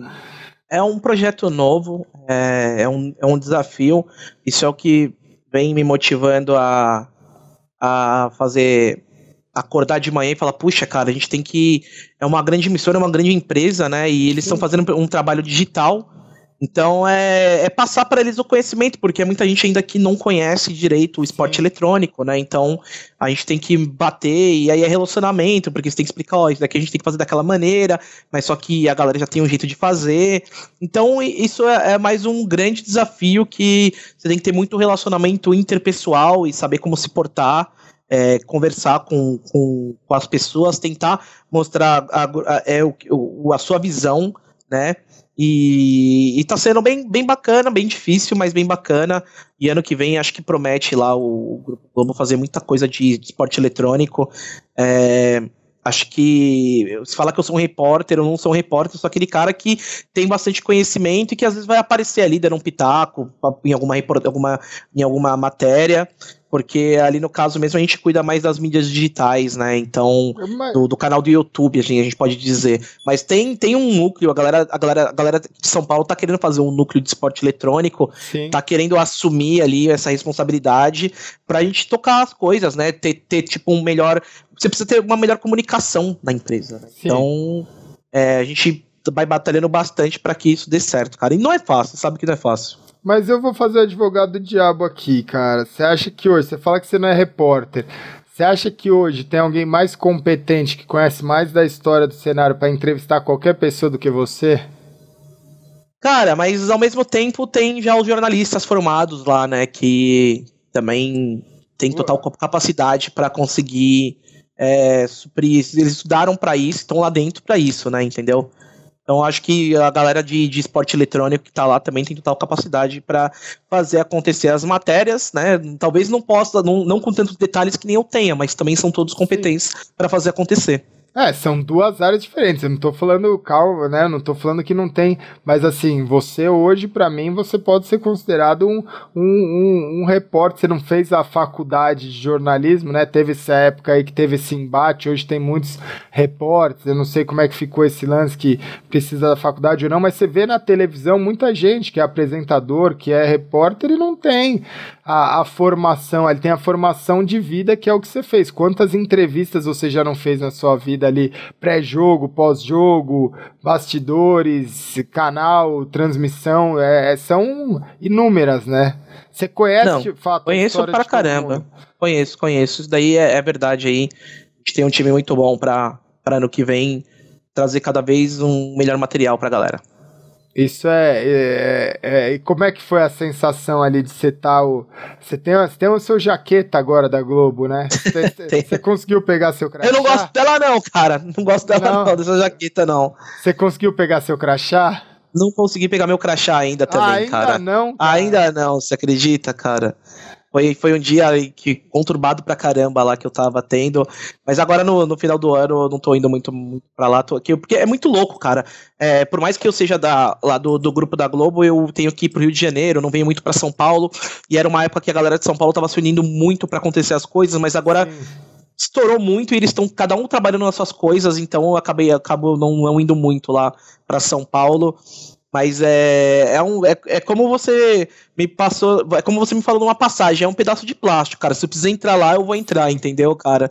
Então é uma parada que eu não ligo muito, assim. Claro que é importante ter pro, pro seu acesso dentro da, da, da, emissora.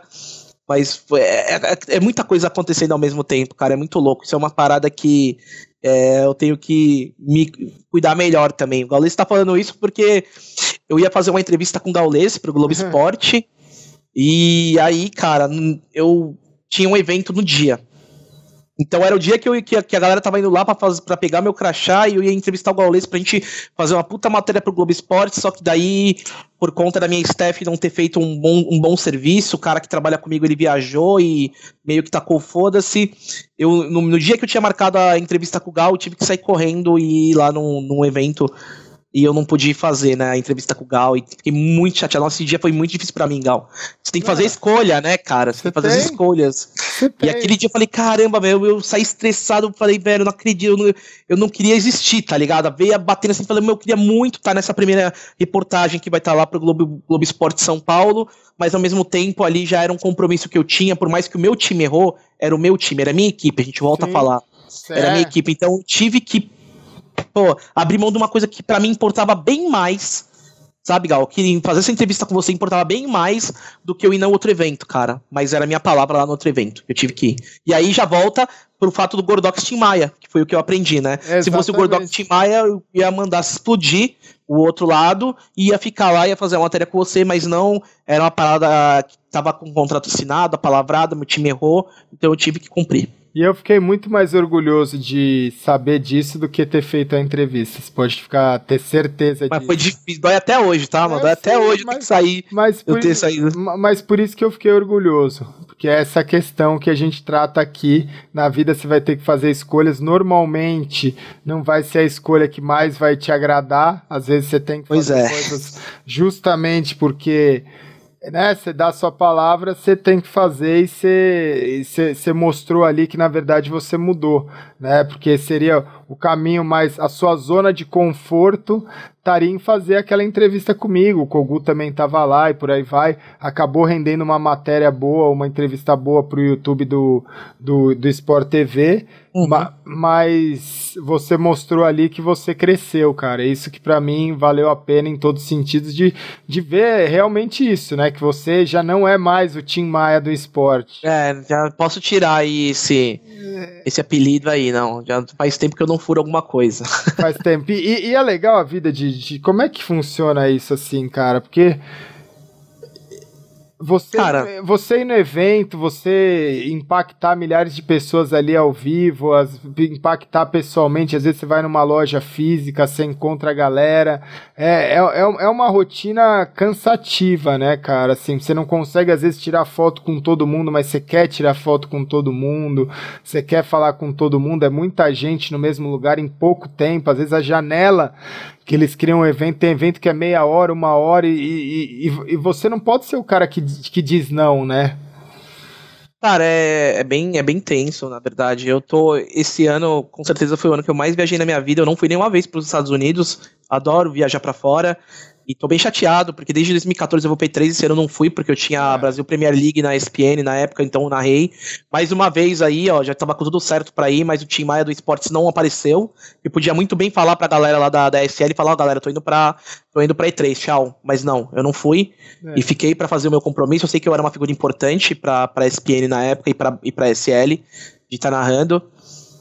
Então, cara, é, é difícil. Eu não aguento mais viajar, por incrível que pareça, eu não aguento mais viajar pro Rio de Janeiro pra pegar essa ponte aérea, pegar um táxi que demora mais para você chegar no aeroporto do que de, de que você tá dentro do avião para ir pro sim, Rio de Janeiro. Sim.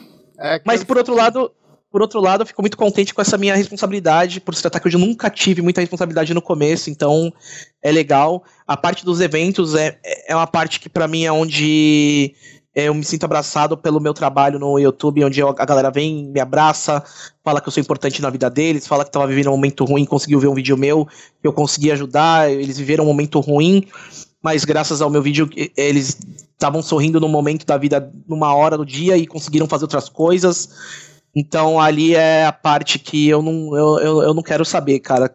Eu quero tirar foto com todo mundo já tive problema com o evento, eu não, não gosto de andar com segurança, nego vem falar, ah, anda com segurança, não, Sim. não gosto de andar com segurança, então é uma parada que, cara, é, a gente vai vivendo e é aquele momento é o momento de passar experiência, a vida é feita de experiências, então o cara fica me, me observando no YouTube, na, lá na internet, quando ele tem a chance de estar perto comigo, eu quero que seja melhor, então sempre vou fazer uma piadinha, fazer uma graça, falar da camiseta, brincar do nariz, porque eu quero ter um melhor, a melhor experiência. Quando o cara falar de mim, ele fala, putz, esse cara foi muito bacana comigo quando eu conheci ele. Isso é, é, é, é, é, é o diferencial, né, cara? Porque tem muita gente que é mala, que chega ali, só quer chegar. É, meu amigo. É, sabe, às vezes eu fico irritado de como a galera costuma amar pessoas que estão cagando pra ela, sabe, velho? Uhum. Tipo assim, mas é uma coisa que eu entendo. Mas é tipo, a galera vangloria e mal sabe que o cara tá, tipo, se fudendo pra você. Eu, não, não é meu caso, cara. Eu, eu me importo realmente com a molecada. Tem eu... dias que, pô, eu tô comendo, eu falo, puta, cara, é, tipo, ah, ele podia esperar um pouco, mas falou: dane-se, cara. Ele é o momento. O cara deve gostar tanto de mim que ele não aguenta esperar. A ansiedade tá aqui, ó. O cara precisa levantar ali e falar comigo naquele momento e tal. Quantas então, vezes a gente saiu pra jantar e no meio da janta o pessoal via? A última vez que a gente saiu, não faz muito tempo que a gente foi lá no japonês. Uhum. O menino veio e pediu pra tirar foto e pede mesmo. E você vai no sorriso, no carinho, no jeitinho, faz a brincadeira ainda. E você sabe que você fez a vida de o, o dia de alguém melhor. O cara né? fica melhor, sim, cara. Eu não tenho problema quanto a isso. Tem gente aí que galera gosta, adora, segue, não vê a hora que o cara vai colocar um vídeo no YouTube, mas, meu, tipo, o cara vai fazer de tudo para não, não ter um contato com o fã, pra trocar uma ideia e tal. Isso me dói, cara, porque a gente deve tudo pra galera que acompanha a gente, sabe? Sim. É complicado. E aí, essa vida digital influencer que você quer, pretende seguir aí, tem, tem surtido frutos, né? Cada vez mais, novas marcas, novos parceiros, aparecendo uma exposição boa é um caminho legal também, né? É legal, tá? As coisas, como eu falei, não tenho nada planejado, mas vão acontecendo, tô, tô bem contente. Esse ano eu tive inserção de muitas marcas, né? Eu, agora, para finalizar o ano, a gente vai fazer esse prêmio eSports, né? Prêmio ah, Esportes Brasil, que vai ser muito legal. É, poxa, é, eu acho que é só o começo, né? É mais um produto do Sport TV. Então eu vou fazer ali o second screen, né? Porque é uma parada que vai bombar demais, porque todo mundo não é todo mundo que tem é, internet a cabo, né? Sim. Uma grande parcela tem, mas então ali a gente vai ficar fazendo ao, ao mesmo tempo da transmissão que vai estar tá rolando na TV, a gente vai estar tá ali nos bastidores como se fosse um prêmio Multishow que a galera faz no YouTube. A gente não sabe se vai ser na Twitch ou no YouTube, mas eu vou fazer mas uma galerinha. Vai ter uma plateia ao vivo lá? Não, na, na, na, no second screen não. O que, que é o second screen? A galera vai sair do palco da premiação, vamos supor, o Fallen ganhou o prêmio, daí ele vai lá com a gente e vai trocar uma ideia, não vai ter uma plateia não. Mas e no primeiro, não vai ter nenhum lugar a plateia? Não, no primeiro vai ter, vai ser tipo... É porque vai ter na TV e na internet, eu vou fazer a, a cobertura na internet. Ah, na TV, é. que vai ser com o Felipe Andreoli lá, com certeza vai ter uma plateia, vai ser bem bacana. Ah, é, eu tô perguntando porque eu ainda não fui convidado. Olha, eu vou falar uma coisa para você, tá, cara? eu ainda não Isso fui... aí isso, Isso é, aí tá, é, uma, tá, tá uma loucura, viu? Porque eu, eu, eu também não fui convidado, só, só estou, estou trabalhando. Eu queria ser parte do júri ali também, não fui parte do júri. É, né? é engraçado. Eu não tive nenhuma, eu não tive nenhuma comunicação. E olha que eu sou o cara do canal, né? É, então, então, isso é uma coisa que a gente vai, vai vivendo e vai sem, tendo que sem, falar sem, pros caras, ô, oh, vamos tomar mais cuidado com o que vocês estão fazendo. Sem, sem tacar pedra em ninguém, mas sei lá. É, tô aqui, ó, 20 anos, ó, e não fui convidado nem para assistir ainda, galera. Mas vamos embora. É um belo prêmio, uma bela iniciativa. Eu parabenizo todo mundo que tomou. Acho que precisava, o esporte brasileiro precisava de uma de, de uma de um incentivo e tudo mais, mas quem faz a curadoria aí, ó. É, daqui a pouco, dia 19, né, cara? Daqui a é, pouco tá aí já. É, nem, nem sabia, nem pra você ter noção, também não, não fui convidado nem pro júri, nem pro evento. Mas estamos aí. Sentimento de não é só não é só seu também. Eu gostaria de ser ali do júri também, mas não fui aquele troféuzinho. Os cara, a galera do júri recebeu um troféuzinho bonitinho, que eu queria ter esse troféuzinho bonitinho do júri, mas eu não recebi. Não fui convidado, só sei que eu vou trabalhar lá. Então, mas é isso. É, é são são é, parte Game of Thrones, né? Game of, Game, Game of Thrones. A gente tá, tá no mercado há muito tempo, a gente sabe como é que funciona. E, e, eu acho que a grande questão é essa que não vai fazer como eu te falei, né, cara? Não é só um pedaço de plástico, não é só um pedaço de lata, não é só um pedaço de, de alguma coisa. É uma experiência bacana mas o que, o que fica é a lição e você vai estar tá lá. Eu acho que vai ser do caralho, sabendo que você tá lá, vai ser animal. Eu vou acompanhar o second screen, somente. Ah, second, que bacana. Somente o second screen, por enquanto, somente o second screen. E, e, fora isso, velho, a gente já tá quase aí na para encerrar o programa. Fora isso, o que que você, como é que é a questão aí, cara, do Gordox? Porque Todo mundo fala que não tem oportunidade. Eu me desculpa, mas eu olhando para você, cara, você é um cara que você foge totalmente o padrão de alguém que teria uma oportunidade. Você Total, né? Isso? Concordo totalmente. Eu não sou um cara bonito, né, é. cara? Eu não sou um cara esteticamente ali que é um, um, é um cara que vende, né? Então é muito difícil. Você vê apresentador gordo, você não vê muito apresentador. Você é. vê o é. Faustão ali, então ali lá, via o Gilberto Barros. É uma parada totalmente fora da curva. Eu tenho muito orgulho de, de, de, de realmente conquistar o que eu conquistei por mim, né? Porque eu não sou um rostinho bonito, né? Eu não sou um é... abdômen sarado.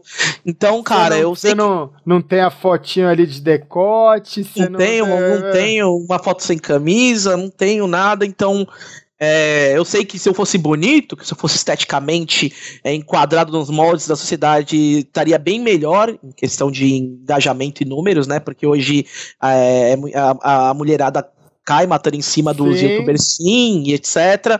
Mas por outro lado, eu, eu, eu, levanto essa bandeira de que foi tudo conquistado com muito esforço e suor, né? Porque é isso, totalmente fora dos padrões da sociedade, de estética, tô totalmente por fora dos padrões é, é de, de, transmissão de esportes, de, de esportes não, de, de narração, porque a minha voz não é a do Galvão Bueno, daquela ah, negócio da Randa Globo, não, não é isso. Não. Eu tenho a minha voz fininha aqui do meu jeito, eu tenho o meu jeito emblemático de ser, então eu tô aqui por mim mesmo mesmo e fico muito contente de, de, de, né, cara, de conquistar o que eu conquistei até aqui. Tomara que eu consiga alcançar mais coisas ainda. Mas é uma satisfação pessoal enorme é, ser dessa forma. Justamente aí porque você precisou por ser, por ser totalmente fora da curva. É, exatamente. Assim, você porque se é a prova viva, né? A pessoa fala assim: ah, eu recebo muita mensagem, ah, eu não tenho dinheiro, ah, eu não tenho computador, ah, eu não tenho time, ah, eu não tenho como treinar, eu não tenho. Cara, todo mundo não tem um monte de coisa, né? Se você fosse pensar o quantas coisas você não teria para se tornar um, um, um narrador profissional, um digital influencer, uma pessoa da mídia você estaria no mesmo lugar até hoje, concorda, cara? Pois é, a gente não tem que ficar se vitimizando, a gente não tem que ficar se fazendo, né? Gente não tem que ficar colocando, ah, eu sou um coitadinho, tem que partir para cima e fazer, cara. Eu nunca fiquei pensando que, poxa, eu não vou ter uma oportunidade porque eu não sou um cara bonito, eu nunca vou ter uma oportunidade porque eu, eu não sou, eu sou um cara que não tem uma voz bacana. Eu simplesmente parti para cima, cara, e fui para e, e mostrei para quem achava que um gordinho não podia ser um apresentador, eu posso. Para quem um cara que falou que, não é porque eu não tenho uma voz de locutor que eu não posso narrar, eu posso. Sim, cara, a gente tem que quebrar Sim. todos esses tipos de preconceitos e paradigmas e mostrar que é o talento que tá em primeiro lugar. É, é, exatamente. Não, não são é. essas regras aí que já estão aí há 30, 40 anos que a galera acha que tem que ser feito, tem que ser seguido à risca. E hoje você conseguiu entrar na panela, né, cara? Hoje não sei você... se eu consegui entrar é, na panela. Eu acho que você conseguiu, cara. Porque assim, eu, eu, fiz um vídeo falando muito disso, assim, uma pergunta que, tipo, o pessoal me faz, da, da, da questão da panela e tudo mais. Eu falei, cara, ou você trabalha firme para entrar na panela, ou você mostra pra panela que se ela não te chamar, ela, você vai quebrar ela de algum jeito.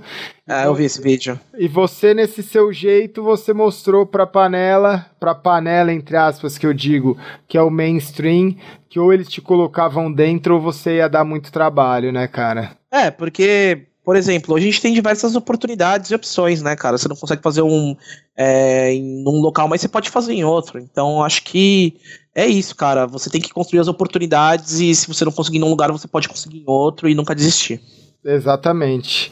Tem, chegamos a mais de uma hora e meia de programa. Já falou, tem, tem alguma coisa, alguma pergunta, alguma coisa que você queira fazer aí, algum assunto que a gente acabou esquecendo? O que você acha? Vamos ah, lá. cara... Tem alguma história que você queira contar aí, alguma coisa de bastidor, alguma coisa? Você já contou várias coisas que eu sei que você nunca contou num programa. O que que, que, que mais te... Qual, qual que é o, o, que, o que, que você manda aí pra gente, pra gente finalizar esse programa com chave de ouro? Ah, cara, eu... É tão difícil, a gente viveu tanta coisa, né, durante todo é. esse tempo, para pegar e resgatar aqui da, da, da minha mente. Mas é. Sei lá, a gente. Inclusive, a gente. Pô, queria te agradecer aí. Porque você foi um cara que sempre acreditou, né, no, no potencial. Sempre que é, teve alguma coisa que você estava envolvido, você sempre falou, pô, tem o Gordox ali. Tanto que eu fui, se eu não me engano, ali na época, como você veio do Counter-Strike, eu fui um dos primeiros caras da BGL. Se não fosse a BGL, eu acho que eu não estaria aqui, né? Então, é, eu tenho uma ligação muito grande com você, por isso que quando você me chamou e eu ficava, tipo, falando, pô, hoje não vai dar, eu fiquei pensando assim, quer saber, cara, eu tenho que arrumar um tempo, porque não fosse por esse cara aí, pela ideia dele no começo, não ia existir Gordox, não ia existir, né? Porque quando eu saí da Mandic, eu fui pra, pra, pra agência, né? Sim. E se não fosse agência ali, eu ia ficar, pô, sei lá, eu não sei o que ia acontecer comigo. Sim, não era então, o, me melhor dos salários, mas ajudava a pagar as contas, né? É, não era no melhor dos salários, mas só que, tipo, me deu muita visibilidade na época. A gente Sim. estourou tudo em 2013, a gente estourou tudo, a gente conseguiu fazer uma coisa que ninguém fez naquela época. E eu, eu, eu, e é isso, eu não, não sou um cara ingrato, e eu falo pra galera também não ser um ingrato. Acho que você é uma pessoa que ajudou muita gente e o pessoal não, não olha isso, né? E eu sou, por meu pai ser militar, eu sou um cara de um hábito cultural de bastante orgulho, de, de falar, poxa, mano, se essa pessoa me ajudou, eu tenho que estar tá ali para ajudar também, e é uma mão lavar a outra, entendeu? Então, Exatamente. queria te pedir desculpa aí por mas, demorar mas... bastante, mas a gente conseguiu fazer hoje e obrigado pelas oportunidades que surgiram aí. Valeu por você ser meu brother e tamo junto, mano. Não, eu não... acho que se não tivesse o Gaules aí, dificilmente existia o, o Gordox. Ah, que isso. Imagina, eu que tenho. Assim, eu acho que a gente muda muito na vida, né? Eu acabei de fazer 34 anos. E uma coisa que a gente sempre brincava muito assim é: você viu minha mudança, né? Eu, quando eu era capitão, quando eu jogava profissional. Mala pra caralho. Mala pra caralho. Tinha uma outra atitude, tinha uma outra postura. E, e, a, e a ideia desse canal, desses vídeos, desse conteúdo, quando as pessoas me perguntam, mas por que que você tá passando isso? Por que que você tá fazendo isso? Por que, tipo, por que que você tá dando a cara a tapa? E, tipo, é, a, o feedback mais legal que eu tenho recebido hoje, depois de ver o, o vídeo que eu postei é, sobre o lance da depressão, e outros vídeos, assim, a pessoa fala, fala assim, putz, parece que esse vídeo foi feito para mim. E aí a minha resposta é, esse vídeo foi feito para você, porque você sou eu há 10, 15, 20 anos atrás, e eu só tô tentando fazer algo que eu gostaria que eu tivesse recebido. Eu só tô tentando fazer meu único objetivo com isso é fazer algo com que eu gostaria de que eu tivesse visto, que eu tivesse acesso quando eu tinha 15 anos de idade, 18 anos de idade, 20 anos de idade. Então, tipo, não seja esse cara cuzão, não seja esse cara que eu sei que existem tipos e padrões, porque na época eu tinha que eu tinha essa figura de líder, eu precisava é, ter essa figura da resiliência, de ser o cara que chega lá no evento, porque é, é aquele negócio meio de, né, de, naquela época, hoje o Counter-Strike é mais sossegado, o jogador termina o jogo, todo mundo se abraça, um fica trocando ideia com o outro no Twitter, e é isso, é tal, e todo mundo é brother, mas não era sempre assim não, cara, você não. chegava, o Gordox via nos campeonatos, você chegava, era sangue nos olhos, cara, era sangue, tipo, ou você tomava aquela atitude e, e, era, não vou falar o macho alfa, mas você sabia, né, cara? Era só tinha aqui no, no Brasil era um celeiro, foi uma geração, meu. Imagina, você começa a falar os nomes que a gente tinha no cenário aqui no Brasil, era bizarro. E para é você, é e para você ganhar campeonatos brasileiros, eu estabeleci um padrão pro meu time que é, eu subia a barra lá em cima, precisava controlar os caras, que não eram fáceis de ser controlados, igual hoje em dia tem, você vê muito, muito time que também tem cara que não é fácil de ser controlado e o time acaba ou muda de time a cada seis meses, um ano vai mudando todo mundo, para você manter um time com uma base de pelo menos três, quatro jogadores por sete, oito anos é muito difícil. E para ser, para você conseguir fazer isso, você tinha que eu naquela época enxergava o caminho disso de, de não colocar num pedestal, mas de, de, de ser mala mesmo. Eu que peço desculpa assim também, porque foi a forma que eu encontrei da gente se resguardar e da gente conseguir fazer coisas que dificilmente a gente teria conseguido fazer e hoje eu sei que é que é que é, é, essa é a grande questão, essa é a grande mensagem que eu, que eu passo pra galera, cara. Não, tá certo. Não, na, na época não, a gente nem liga. Eu falo que é mala pra caramba, dando risada porque hoje a gente Sim, virou brother, né, cara? É, mas é isso. Hoje eu... Hoje eu vou almoçar com o Beto China, uma hora, cara. Uma hora da tarde eu vou lá ver o Beto. É... China, teve um filhotinho aí esses tempos, né? Tem, tem, tem uma filhinha, vai fazer dois anos agora. Então, assim, são histórias, eu acho que assim, a gente passou pelo. A gente abriu o cenário e a gente tá junto até hoje, essa galera que, que todo mundo sabe o pouquinho que cada um fez, o, o tijolinho que cada um construiu e tem muito respeito, né, cara? Total, não, não há sombra de dúvidas. Todo mundo foi importante aí na sua, na sua época para construção do esporte eletrônico, então eu acho que a gente tem que respeitar a história de todo mundo, respeito pra caramba a sua. Tamo junto pra galera que né, vai tá, tá assistindo o vídeo aí. Pô, é humildade sempre, bola pra frente, não seja orgulhoso. Orgulhos tem que ter às vezes, mas tem que, ser, tem que ser flexível.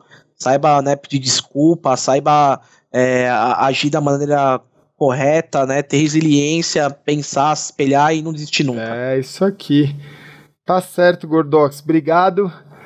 Valeu, mais, uma, mais uma vez, eu acho que assim, eu consegui tirar muita coisa boa. Você também te contou muita história. Eu sei que o pessoal gosta, é um programa longo. Esse aqui já deu mais de uma hora e quarenta. Mas a gente tá junto no que precisar, conte comigo. E muito obrigado por fazer parte desse melhor de dois aí. Você conseguiu tirar muita coisa boa. Espero que eu tenha conseguido tirar muita coisa boa de você. Valeu, Gal. Tamo junto. Valeu, Valeu galera. Até Valeu, mais. Que a gente dá like no vídeo, hein? Tem que dar like no vídeo. Não, ele que tá pedindo, é? ele que tá pedindo, hein? Se deixar like no vídeo aí é humilde. Valeu, galera. Boa. Grande abraço e até o próximo MD2. Tamo junto.